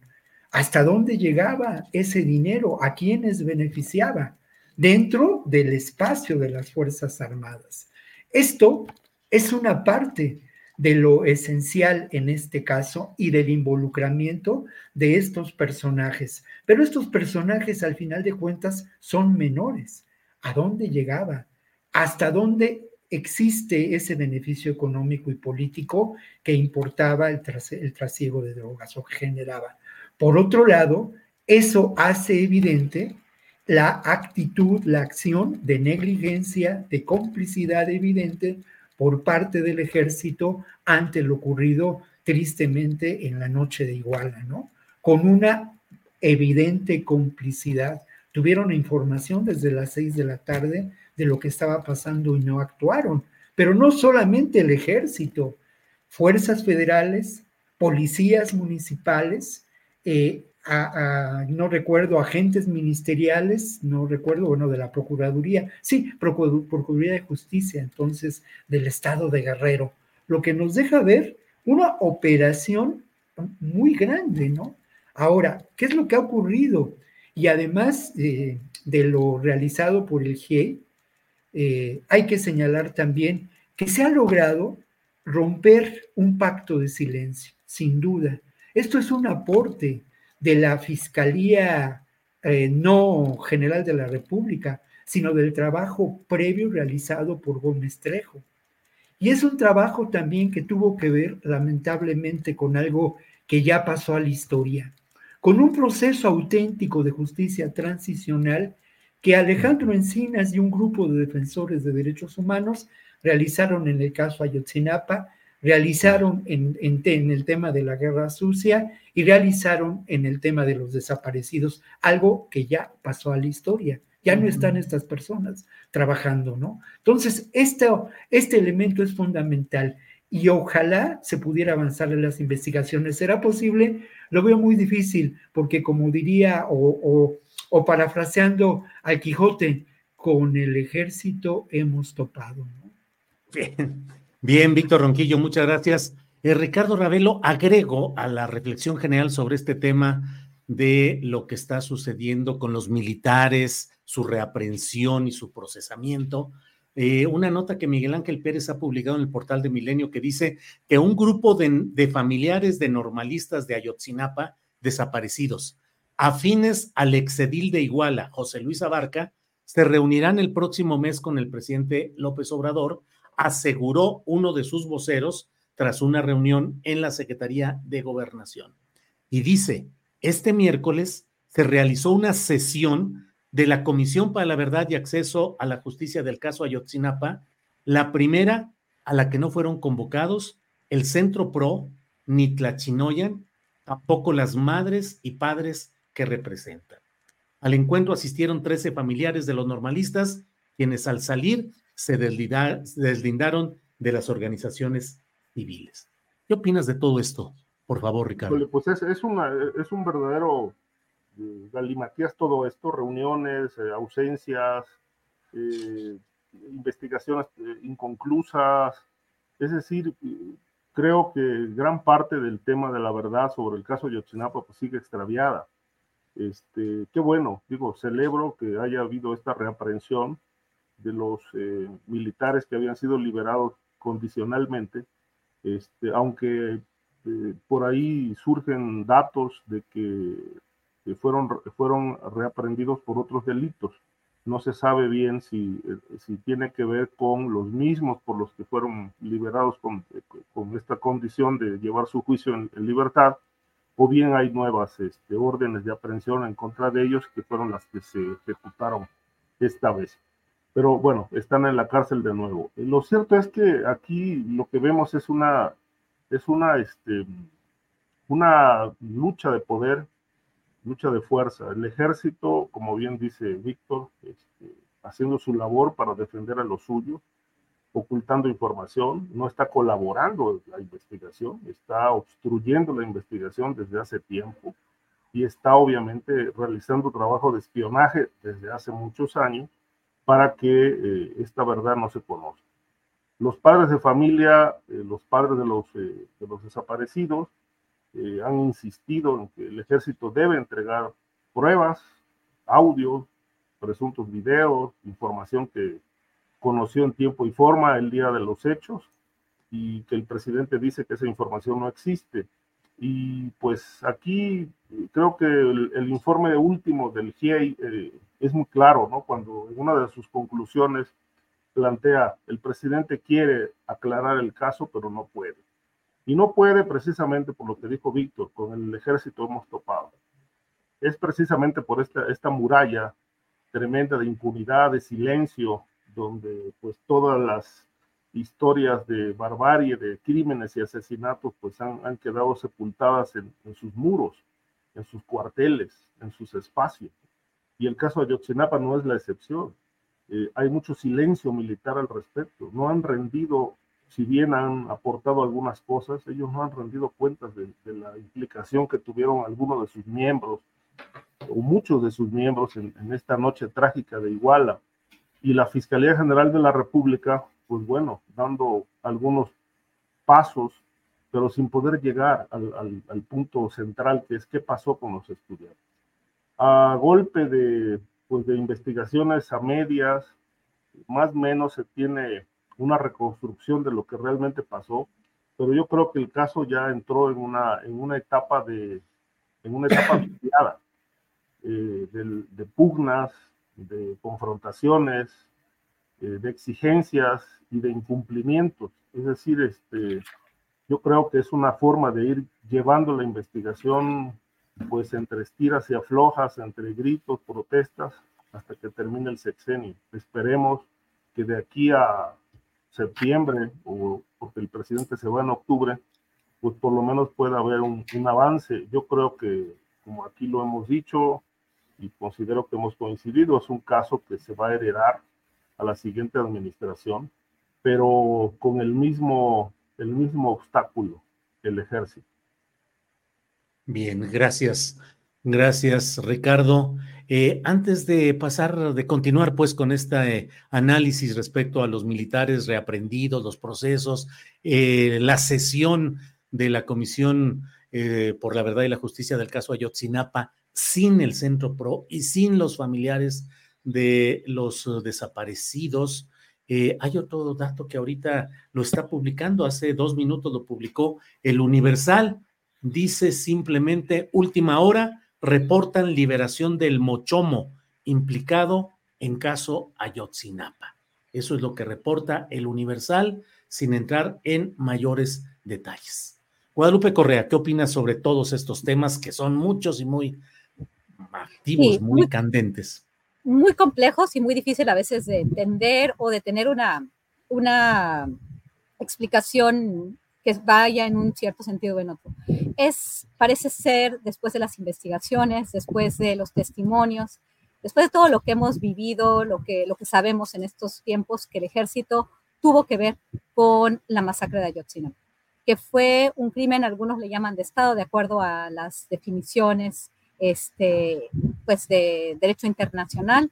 Yo, eh, si he dicho, este es un crimen masivo del gobierno de Enrique Peña Nieto, el tema de fue el Estado, pues siempre he, pensado que, que, también eso abona a ciertas agendas este, transnacionales, obviamente. Obviamente están también vinculadas a muchas de las acciones de la Comisión Interamericana de Derechos Humanos, de la OEA, esta, esta idea de que, de, que los estados eh, también principalmente del sur global, pues están completamente vinculados a la delincuencia organizada y no pueden hacer nada más que con la presencia de estas organizaciones, este, de estas organizaciones internacionales, ¿no? Es también una forma a veces de ejercer, eh, pues, una, un dominio este, por parte de los países y por parte de los grandes capitales que tienen, pues, mucho, mucho poder en, esta, en este marco internacional de las organizaciones internacionales. Eh, lo que sí es también este, este, esta lucha, ¿no? esta pugna entre el gobierno de México que este, avanza con esta idea de militarizar la seguridad pública y muchas otras áreas de la vida en México, que a muchos nos preocupa bastante, que Estados Unidos ha apoyado y ha presionado, por un lado, pero por otro lado, este, por parte de todo este poder blando, de las organizaciones de derechos humanos, de la OEA, Comisión Interamericana y muchas otras organizaciones y este, ONGs en particular. Y con eso no estoy diciendo que el tema de los derechos humanos sea nimio, es muy importante lo que pasó con la masacre de Ayotzinapa, con, con, este, con, esta, con este crimen, crimen espantoso que, que que vinculó a todos los, este, los niveles de gobierno, local, federal y estatal. Eh, pero sí, parece ser que con estas uh, reaprensiones, liberaciones, pues hay, por un lado, una intención muy clara de defender al ejército, sea como sea, para que siga avanzando, para que siga teniendo un poder que va más allá del sexenio. Andrés Manuel López Obrador insiste en que el 2024, una de sus, de sus modificaciones constitucionales, va a ser trasladar, bueno, una propuesta va a ser trasladar la Guardia Nacional a la Secretaría de la Defensa Nacional de aquí para la segunda fase de la transformación, que preocupa bastante eh, por, cosas que hemos platicado ahorita, pero eh, al mismo tiempo este, tenemos que tener mucho cuidado y en este caso sí hay evidencias, sí hay reportes de la participación de miembros de las Fuerzas Armadas en la masacre de Ayotzinapa. Hay que tenerlo muy claro, hay que ver que desde la administración de Andrés Manuel López Obrador hay acciones para proteger a miembros de las Fuerzas Armadas dentro del gobierno. Esto de que el, presidente quiere pero no puede, se ve que aquí dentro del gobierno de Andrés Manuel López Obrador hay como dos fuerzas importantes, ¿no? Una que quiere llamar a la justicia a miembros de las Fuerzas Armadas que operaron en contra de los derechos humanos, de las personas mismas, de la vida misma, en, un, en, un, en una masacre de, otra, de, de dimensiones muy, muy grandes. Y por el otro lado, otro grupo que, que, quiere defender al ejército y que quiere seguir extendiendo de una forma impune a las Fuerzas Armadas mexicanas. Bien, gracias, gracias. Guadalupe Correa Cabrera. Eh, son las 2 de la tarde con 51 minutos. Se nos ha ido el tiempo con toda velocidad. Realmente hay muchos temas y muchas cosas que deberíamos de abordar. Mm, dos minutos y medio, tres minutitos cada cual, por favor, para cerrar este programa. Víctor Ronquillo, postrecito, por favor. Bueno, yo, mira, como postrecito creo que es muy importante que miremos los informes que publican las diferentes organizaciones auténticamente defensoras de derechos humanos, ¿no? Eh, obviamente hay también eh, lo que puedo considerar yo, eh, pues falsas organizaciones que van con intereses muy claros, ¿no?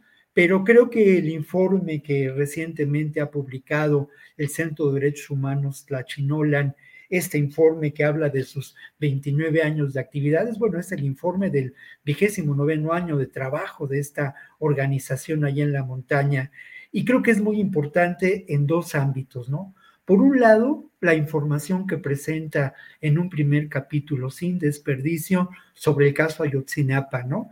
Haciendo no solamente un resumen de lo que el GIEI ha expuesto, sino presentándolo desde la perspectiva de allá, del corazón de la montaña y las comunidades. Y luego lo otro que es de enorme relevancia es el capítulo dedicado a, explicar a la radiografía de la violencia de lo que, de que se da hoy en día en Guerrero. Es un informe, me parece, realizado con un enorme valor civil, con una perspectiva muy clara de defensa de los derechos humanos y también con ese sentido del amor que no debemos olvidar y que es lo esencial. Al final de cuentas, yo me, me manejo por principios y el primer principio por el que me muevo es ese principio del amor. Y luego, bueno, vienen otros, quizá el segundo principio yo quisiera que fuera el del humor, mi querido Julio, pero no, no, no me es fácil, no me es fácil hacer literatura ni periodismo con ese, con ese espíritu divertido, con ese espíritu crítico, como lo hizo, por ejemplo, el gran maestro Jorge Ibargüengoitia o el propio José Agustín en su crónica, su tragicomedia de la vida nacional 1940-1980, dos libros formidables. Pero bueno, hasta ahí, hasta ahí la dejo. Víctor Ronquillo, gracias, gracias al amoroso Víctor Ronquillo y también de muy buen humor. Gracias, Víctor. Eh, Ricardo Ravelo, adelante. Antes déjame comentar en presencia tuya, para que no digan que lo hice a tus espaldas. Hay por ahí algún comentario que ya sabes en el chat, se bla, bla, bla, que dice, no, ese Ravelo ha de tener muchos enojos y, no, y es una persona amargada y no sé qué tanto. Si conocieran a Ricardo Ravelo. Yo tengo testimonios de muchos periodistas y nosotros mismos que estamos aquí presentes de cómo es Ricardo Ravelo de alegre, de simpático, de ocurrente, de ingenioso y de solidario con sus amigos. Y tengo reportes también de muchos periodistas que me dicen, no, hombre, el Ricardo Ravelo, fíjate que... En fin, solo para decir también que Ricardo Ravelo, Guadalupe, Víctor, hacemos periodismo también con buen humor y con amor y con compromiso. Ricardo Ravelo, tu postrecito, por favor. Pues el postre, este, yo creo que me, me, malinterpretan, es decir, el, el hecho de que, que ponga el, ceño adusto, este, me ponga serio, etcétera, no quiere decir que yo así vea la vida. Es decir, para, para mí el vivir momento a momento, pues significa un, un placer permanente. También lo que hago me genera muchísimo placer. Siempre estoy pues, tratando de pues de tener alguna publicación al año, etcétera. Es decir, me divierto mucho con todo esto. Ah, no, no quiero decir que, que sea la mejor etapa que está viviendo el país, porque pues, llevamos muchos años imbuidos en, en, temas de violencia.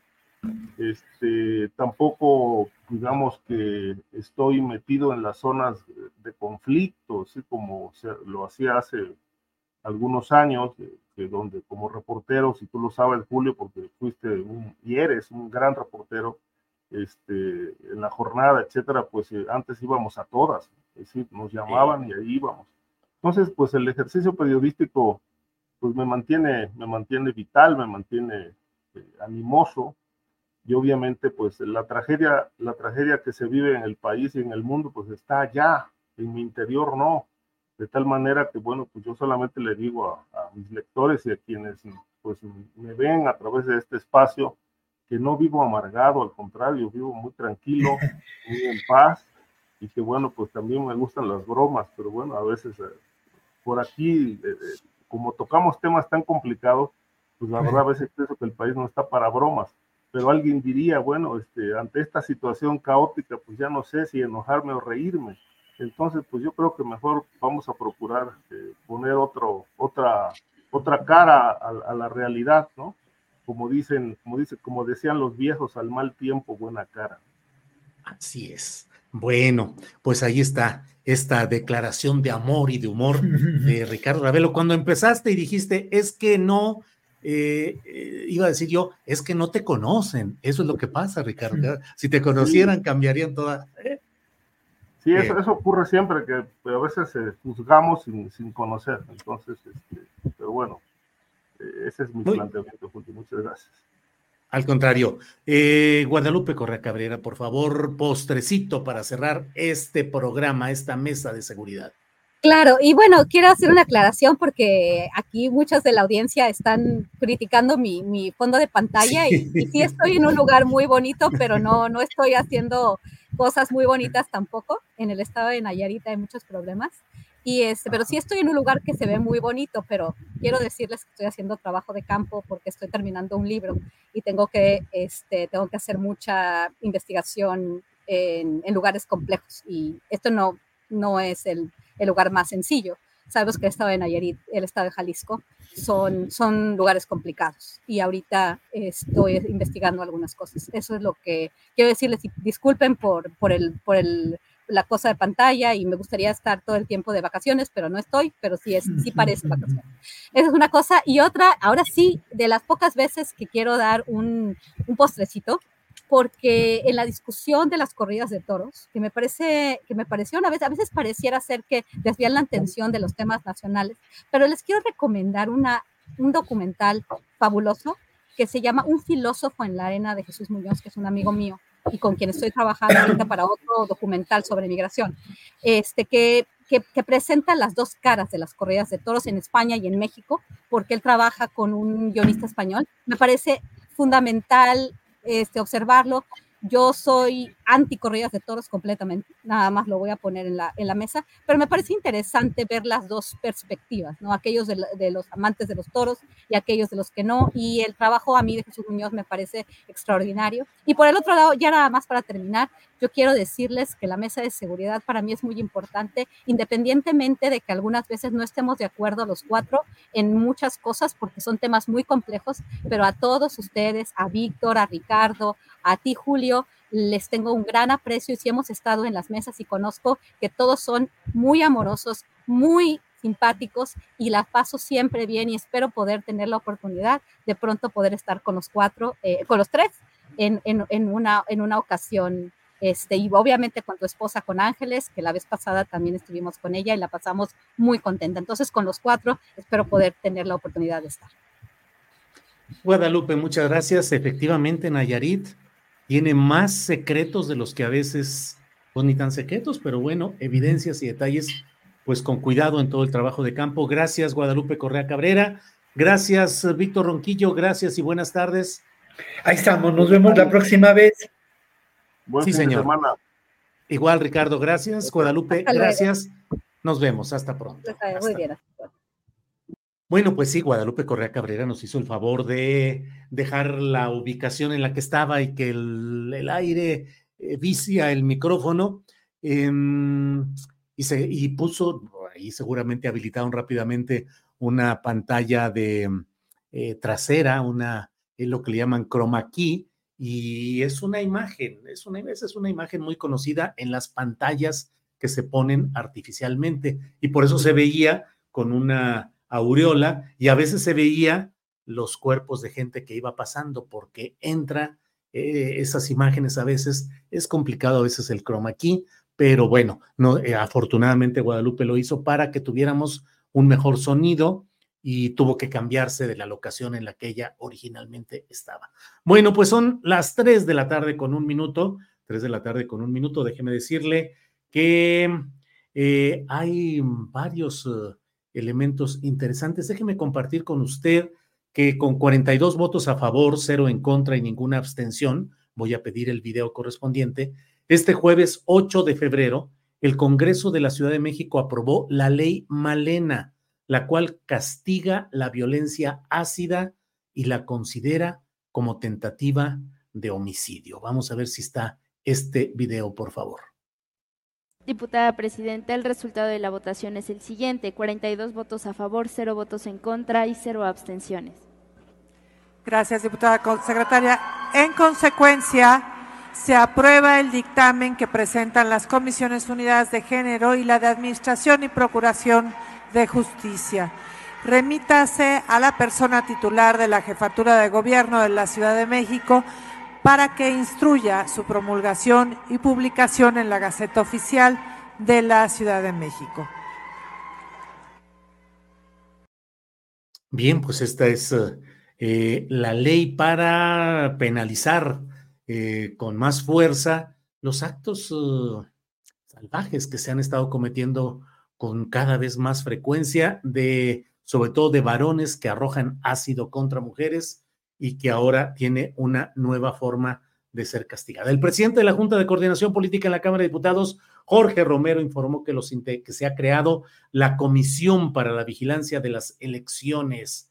Esta comisión legislativa va a visibilizar y denunciar delitos electorales. Por otra parte, el embajador de Estados Unidos en México, según nota publicada en la jornada, Ken Salazar confirmó que es un caso cerrado el tema del presunto financiamiento que habría recibido la campaña del presidente López Obrador en 2006 y que investigaba la agencia antidrogas del país vecino. Caso cerrado, respondió simplemente cuando al término de una reunión eh, con senadores se le preguntó sobre el asunto.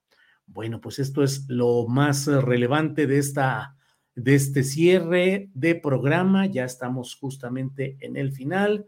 Y bueno, pues eh, eh, estemos atentos a este tema de la indemnización que se le exige a Sedena por los errores que se hubiesen cometido en el vuelo del helicóptero, eh, cuya caída provocó la muerte del secretario de gobernación de la administración de Felipe Caldeón Hinojosa, secretario de gobernación que era Blake Mora, baja californiano, abogado, cayó su helicóptero, se mató en una escenarios en los cuales hubo varias muertes de funcionarios de primerísimo nivel.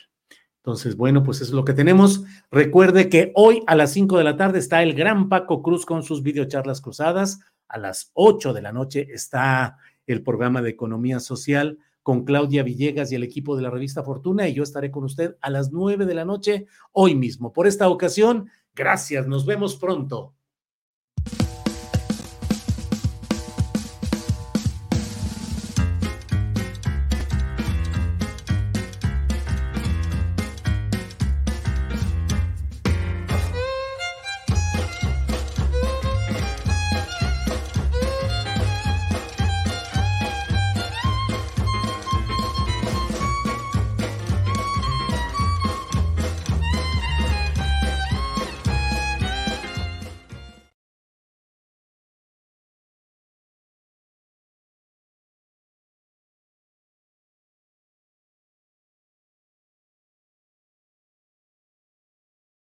Para que te enteres del próximo noticiero, suscríbete y dale follow en Apple, Spotify, Amazon Music, Google o donde sea que escuches podcast. Te invitamos a visitar nuestra página julioastillero.com.